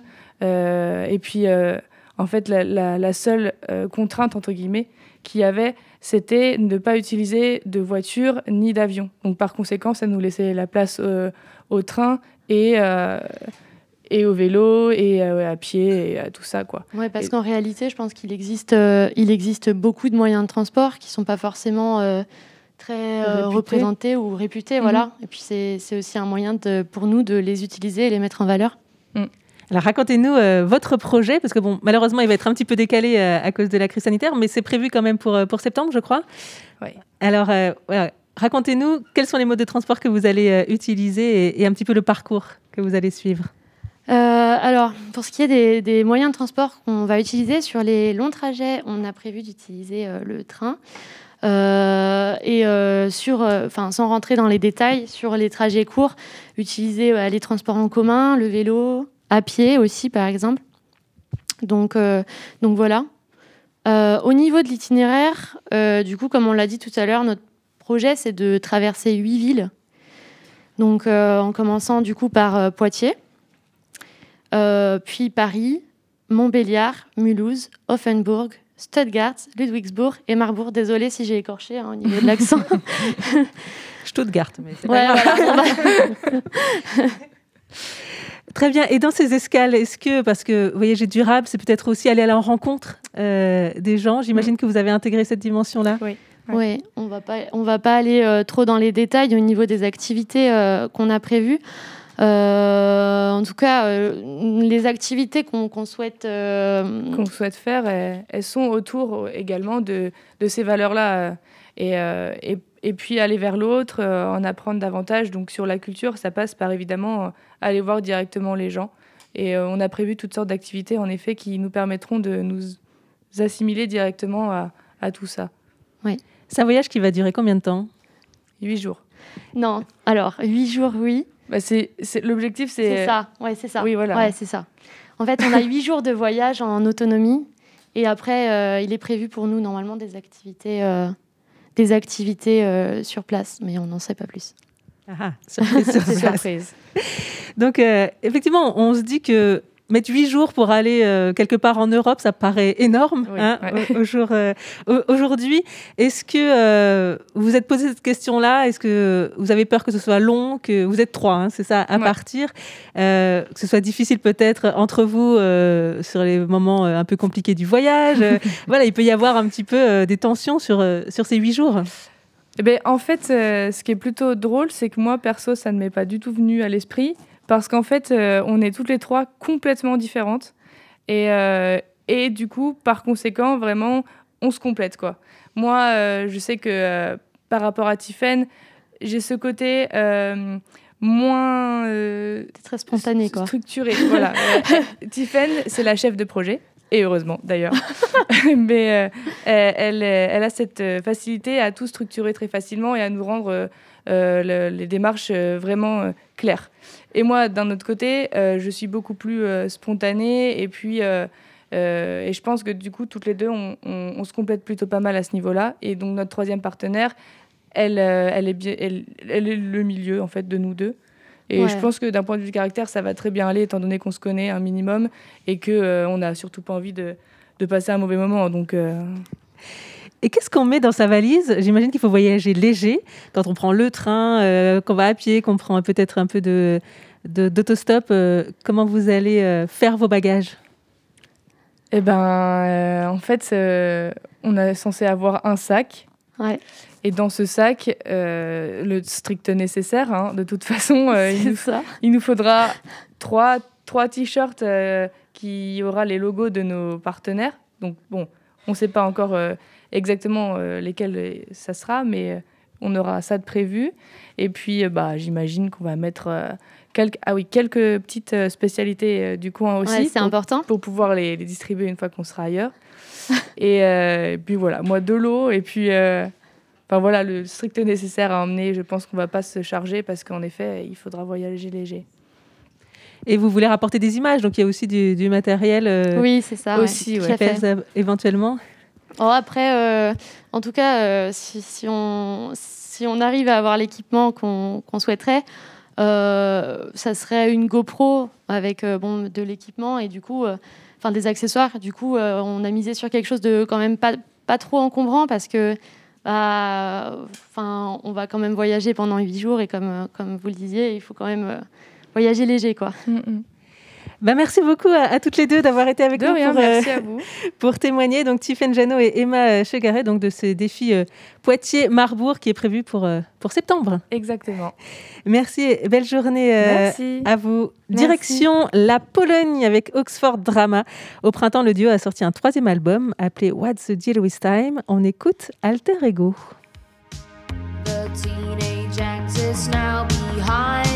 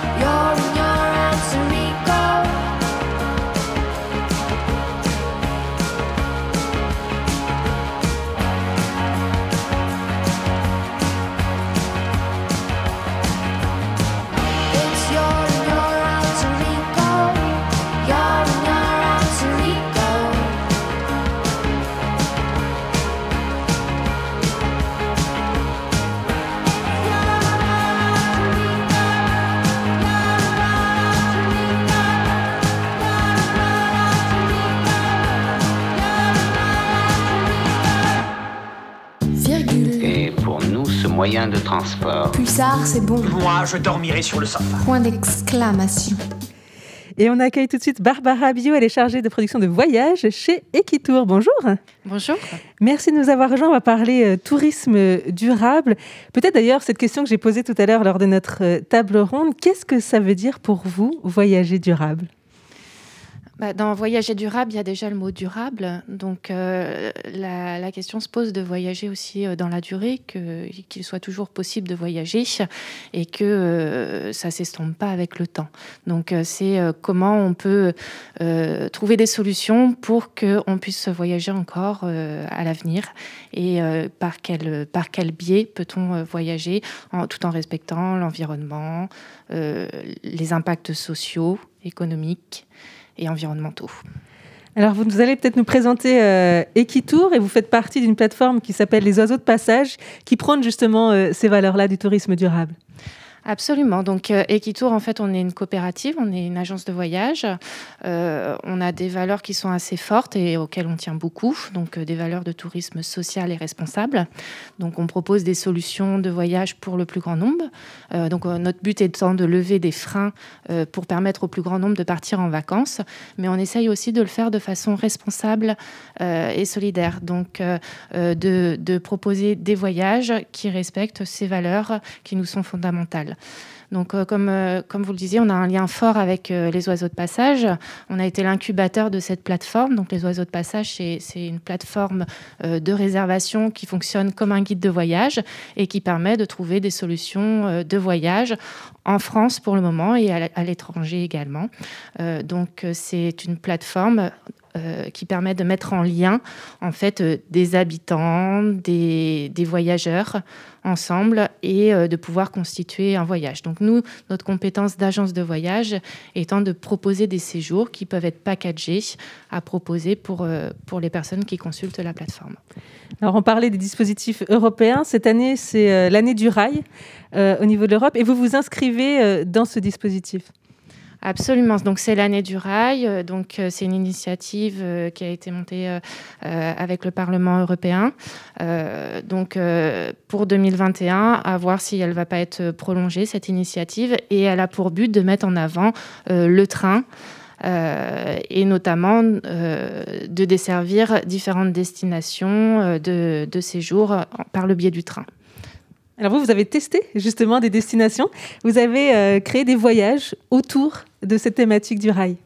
Euh, absolument. Donc, on a créé des voyages autour de la thématique du rail, mais j'ai envie de dire pas seulement parce que euh, l'idée étant de trouver l'accessibilité euh, la- avec le, moins- la moindre, le moindre impact sur l'environnement, mais également sur place. Réfléchir euh, comment le déplacement peut être possible euh, en limitant notre impact. Donc, on va réfléchir à l'accessibilité au territoire, mais on va aussi réfléchir à sur place comment on peut faire pour se déplacer et pour permettre la découverte du territoire. Donc, euh, on a créé ce catalogue en ayant bien cette, euh, euh, conscience et également en prônant bah, la rencontre avec les habitants, le, lien, social, la découverte d'un territoire, de- des gens qui y vivent. voilà, ça peut être très varié. Donc, on a un catalogue en effet de destinations qui, pour le moment, on a une quinzaine de destinations en France et quelques-unes à l'étranger qui commencent à se, développer. Et bah, j'en ai une là qui me vient en tête euh, parce que j'y étais il y a 15 jours, donc c'est Arcachon. Euh, on, a, on a créé un, un court séjour à Arcachon euh, qui est accessible très facilement en train, très bien desservi. Et sur place, vous pouvez vous déplacer pour visiter tout le bassin, aller à la rencontre d'un ostréiculteur, aller à la rencontre euh, d'une guide nature, faire une balade en canoë ou bien même faire une balade à, vélo. Donc c'est tout à fait possible et on a la chance aussi d'avoir un, un beau territoire et de pouvoir euh, y faire des choses magnifiques. C'est vrai que voyager durable, c'est d'abord euh, choisir sa destination, peut-être parfois sortir aussi des sentiers battus? Absolument. Donc, euh, dans notre catalogue de, de destinations, on propose euh, euh, des destinations que certaines personnes ont, certainement déjà visitées, mais ça peut être aussi une redécouverte de la destination. On, aime bien proposer des, des choses un petit peu atypiques, en dehors des sentiers battus. Euh, par exemple, euh, j'ai envie de dire, un séjour à Paris, on peut aller voir autre chose que la Tour Eiffel. Il y a des quartiers, il y a, a des habitants à aller voir, il y a des, choses hyper sympas à faire. Et euh, voilà, on, pense que euh, les gens n'ont pas besoin de notre compétence d'agent de voyage pour pouvoir aller visiter des, des structures euh, très touristiques. Mais notre euh, valeur ajoutée, en fait, ça va être euh, d'aller faire des choses que les gens n'auront pas forcément l'opportunité d'organiser par eux-mêmes. Et peut-être permettre que sur place, euh, ce ne soit pas toujours les mêmes qui profitent euh, de ce tourisme, aller à la rencontre peut-être d'autres euh, d'autres acteurs du territoire? Absolument, absolument, parce que c'est aussi ça le tourisme durable. C'est pas uniquement euh, euh, bah, l'environnement, c'est aussi euh, bah, réfléchir aux impacts sociaux, économiques, faire en sorte bah, que, que les retombées économiques générées profitent aux pays visités, faire en sorte que les habitants ne se sentent pas non plus envahis ou exploités. Voilà, c'est aussi un positionnement que peut avoir le voyageur quand il se rend sur place visiter une destination. On parlait tout à l'heure que le meilleur voyage pour ne pas avoir d'impact, c'est de ne pas voyager du tout. Euh, vous, j'imagine que vous prenez quand même euh, le voyage, mais euh, vous intégrez cette dimension éthique. C'est ça qui, qui permet peut-être de continuer à voyager? Euh, oui, je pense que s'interdire le voyage, c'est dommage, mais euh, euh, pouvoir apporter du sens à son voyage, c'est essentiel. À partir du moment où vous arrivez à donner un sens à votre voyage, il, il prend, une dimension autre. Est-ce que ça coûte plus cher de voyager durable, de voyager éthique?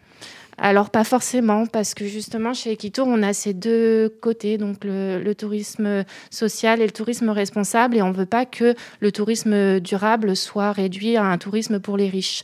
Euh, c'est pas notre pas notre but, donc euh, on essaye de trouver des, leviers pour euh, permettre au plus grand nombre de partir en vacances de façon responsable. Donc, euh, on travaille à, lever des financements, lever des, des freins pour, pour ça. Est-ce que vous pourriez nous donner euh, quelques autres e- exemples euh, de votre catalogue là, qui vient de sortir? Il y a Arcachon, on est en train de développer euh, Strasbourg avec euh, de, très beaux itinéraires. Euh, Il y a alors euh, euh, au niveau européen, on est en train aussi de développer euh, Venise, qui est accessible en train. Euh, alors on gagne pas forcément son temps à voyager en train parce que euh, certes, par exemple, pour se rendre à Venise, vous allez peut-être euh, mettre plus de temps qu'un voyage aérien, mais alors l'expérience est assez inoubliable et c'est arrivé en gare de Venise euh, et assez assez magnifique. Donc euh, voilà, on a pour le moment, euh, je vais pas toutes vous les citer parce que je je les ai pas là en tête, mais on a une quinzaine de destinations en France. Euh, on en a deux trois au niveau européen. Ce catalogue est amené à se développer. On travaille aussi sur d'autres destinations et il devrait sortir dans les semaines à venir. J'allais vous demander justement cette réflexion sur le rail et sur les modes de déplacement, c'est quelque chose qui va se développer euh, chez Equitour, qui va devenir euh, pérenne? Euh, alors, c'était déjà notre identité depuis un moment. En 2017, on avait choisi de se recentrer vraiment sur cette activité de tourisme durable. Mais bien sûr que ça fait partie de notre, ADN, notre identité. Donc, c'est des valeurs qui, nous tiennent à cœur. Donc, on espère continuer sur ce chemin. Et les oiseaux de passage, c'est une plateforme qui, vous soutient, qui permet d'être plus visible? Quel est son rôle? Alors, les plateformes, la plateforme des oiseaux de passage, en fait, elle est, euh, pour l'histoire, elle, est- elle s'est créée euh, donc euh, au sein d'Equitour. On avait besoin d'un outil pour nous en tant qu'agents de voyage, mais aussi en tant que voyageurs qui nous correspondent. Et on ne trouvait pas sur les outils qui existaient ce qu'on cherchait. Donc voilà, c'est un salarié de, Equitour et, un autre qui ont mis en place cette plateforme qui aujourd'hui commence à se développer, à s'engager sur des projets européens comme par exemple l'année du rail. Merci beaucoup euh, d'avoir été avec nous, Barbara Billot, donc chargée de production de voyage chez Equitour, et donc de nous avoir donné euh, ces idées de voyage euh, plus durables. Je Merci à vous. Une belle journée. Euh, On continue par un témoignage. Euh, Teresa Bolte, vous en parlez tout à l'heure. C'est euh, Saint-Jacques de Compostelle, un jeune qui euh, a fait cette expérience. Il nous la raconte. Bonjour, je m'appelle euh, Jocelyn Girard, je suis comédien sur, euh, sur Poitiers Et je vais vous parler de mon voyage à Saint-Jacques de Compostelle. Je suis parti de mon appartement, donc de Poitiers. Euh, j'ai fermé la porte de chez moi et j'ai décidé de partir voyager tout seul pendant un mois, un mois et demi euh, sur euh, Saint-Jacques-de-Compostelle. Et puis après, je suis allé, donc euh, j'ai poussé plus loin, je suis allé jusqu'à Fisterra, donc qui est la fin du chemin physique où là c'est la mer et on peut pas aller plus loin, quoi. C'est Quentin qui m'a donné l'idée pendant une soirée chaude de, juin. Et il m'a dit, bah, voilà, je vais partir faire Saint-Jacques-de-Compostelle. Puis je me suis dit, tiens, pourquoi pas moi? Je suis parti aussi parce que c'était, j'ai eu une fin de relation euh, très, très difficile et j'avais besoin de, de me retrouver. Et je me suis bien, bien, bien retrouvé. Quoi. Qu'est-ce que j'ai fait là-bas? Marcher, beaucoup, rencontrer aussi, beaucoup de, de rencontres sur le chemin, lutter aussi, parce que, euh, alors j'ai traversé, là je crois que la partie oui, la plus compliquée c'était les Landes, où c'était euh, que, de, que de la ligne droite, il y avait à peu près 200 km de, de ligne droite, donc ça c'était le, le plus compliqué, et c'était toujours les mêmes paysages, et puis là on était en pleine période de, de canicule, donc c'était du 37-38 degrés, fallait pas lâcher, je me suis... euh, je me suis imposé deux règles sur, cette, sur ce chemin de Compostelle. C'était pas de retour en arrière et pas de, pas de frustration pour la deuxième règle. Quand la frustration est trop forte, là, je fais euh, appel à la troisième règle qui est on peut retourner en arrière. Beaucoup de rencontres, surtout vers la, fin du chemin. Donc, le, le chemin de Compostelle qui part d'un peu partout, mais le Camino Frances, celui qui est au milieu de, de l'Espagne, c'est là où il y a le plus de, de pèlerins. Et donc beaucoup de, rencontres avec, euh, avec des étrangers aussi, beaucoup d'histoires aussi, ce qui permet aussi de, relativiser. Il y avait des gens qui... Une personne euh, qui, qui, n'a- qui n'acceptait pas son, son homosexualité. Euh, il y avait une personne qui venait d'apprendre euh, qu'il avait un cancer de, de la vessie et qui en sort tout juste là, donc euh, je pense très fort à lui. Et plein de plein d'histoires comme ça qui nous permettent aussi de, de relativiser et de partager aussi ces beaux moments comme ça. Voilà, il y a aussi du partage là-bas. C'est quelque chose de, de merveilleux. C'est-à-dire qu'on peut parler à des gens qu'on ne connaît pas forcément, se livrer avec des gens qu'on qu'on connaît pas forcément. Et, euh, puis le lendemain, ben, on les voit plus et, euh, et c'est pas grave, ça a été juste un petit instant euh, merveilleux de, de ce voyage, quoi, de, de partage. Donc, euh, ouais, beaucoup d'échanges aussi qu'on fait aussi sur le, sur le chemin. Et c'est quelque chose euh, simple en fait. Voilà, retrouver les choses simples, qui étaient euh, très belles. Après, est-ce qu'il y avait des, des enjeux? Prendre du plaisir? Être dans, dans l'instant présent? Vraiment, pas penser comment payer sa facture euh, du, mois suivant ou... C'est vraiment là, être euh, au plus près de, soi, au plus près de, la nature, au plus près de, du, temps aussi, parce que le temps euh, s'étire énormément quand on, quand on marche. C'est-à-dire que bah, tout ce qu'on fait en, en une heure de voiture, on, le fait en, en 3-4 jours. Et, et c'est quelque chose qui est, qui, est, qui est superbe, justement, de prendre le temps et de, de profiter de ce temps pour, bah, pour se, se retrouver, pour marcher. Après, ouais, est-ce que j'ai un souvenir préféré de, de mon voyage?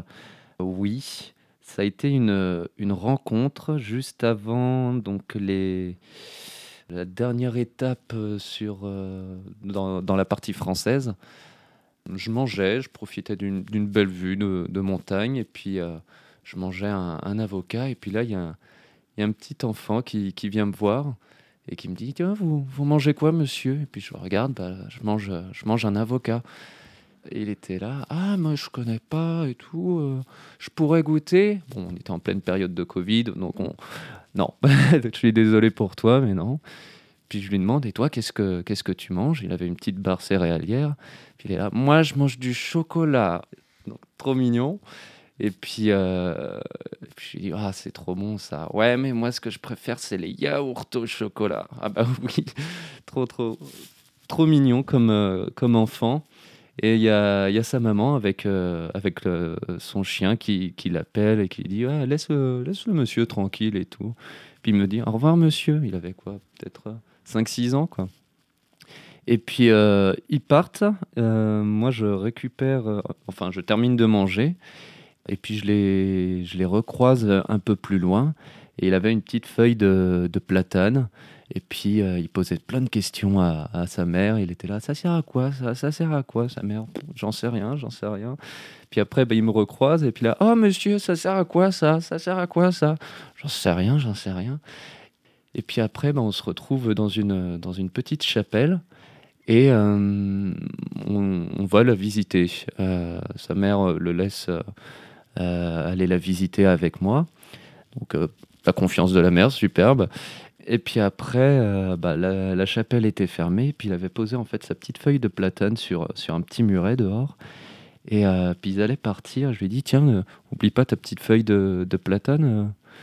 Il prend la feuille de platane et puis il me la donne. Et puis il est là, c'est pour toi, monsieur, c'est pour ton voyage.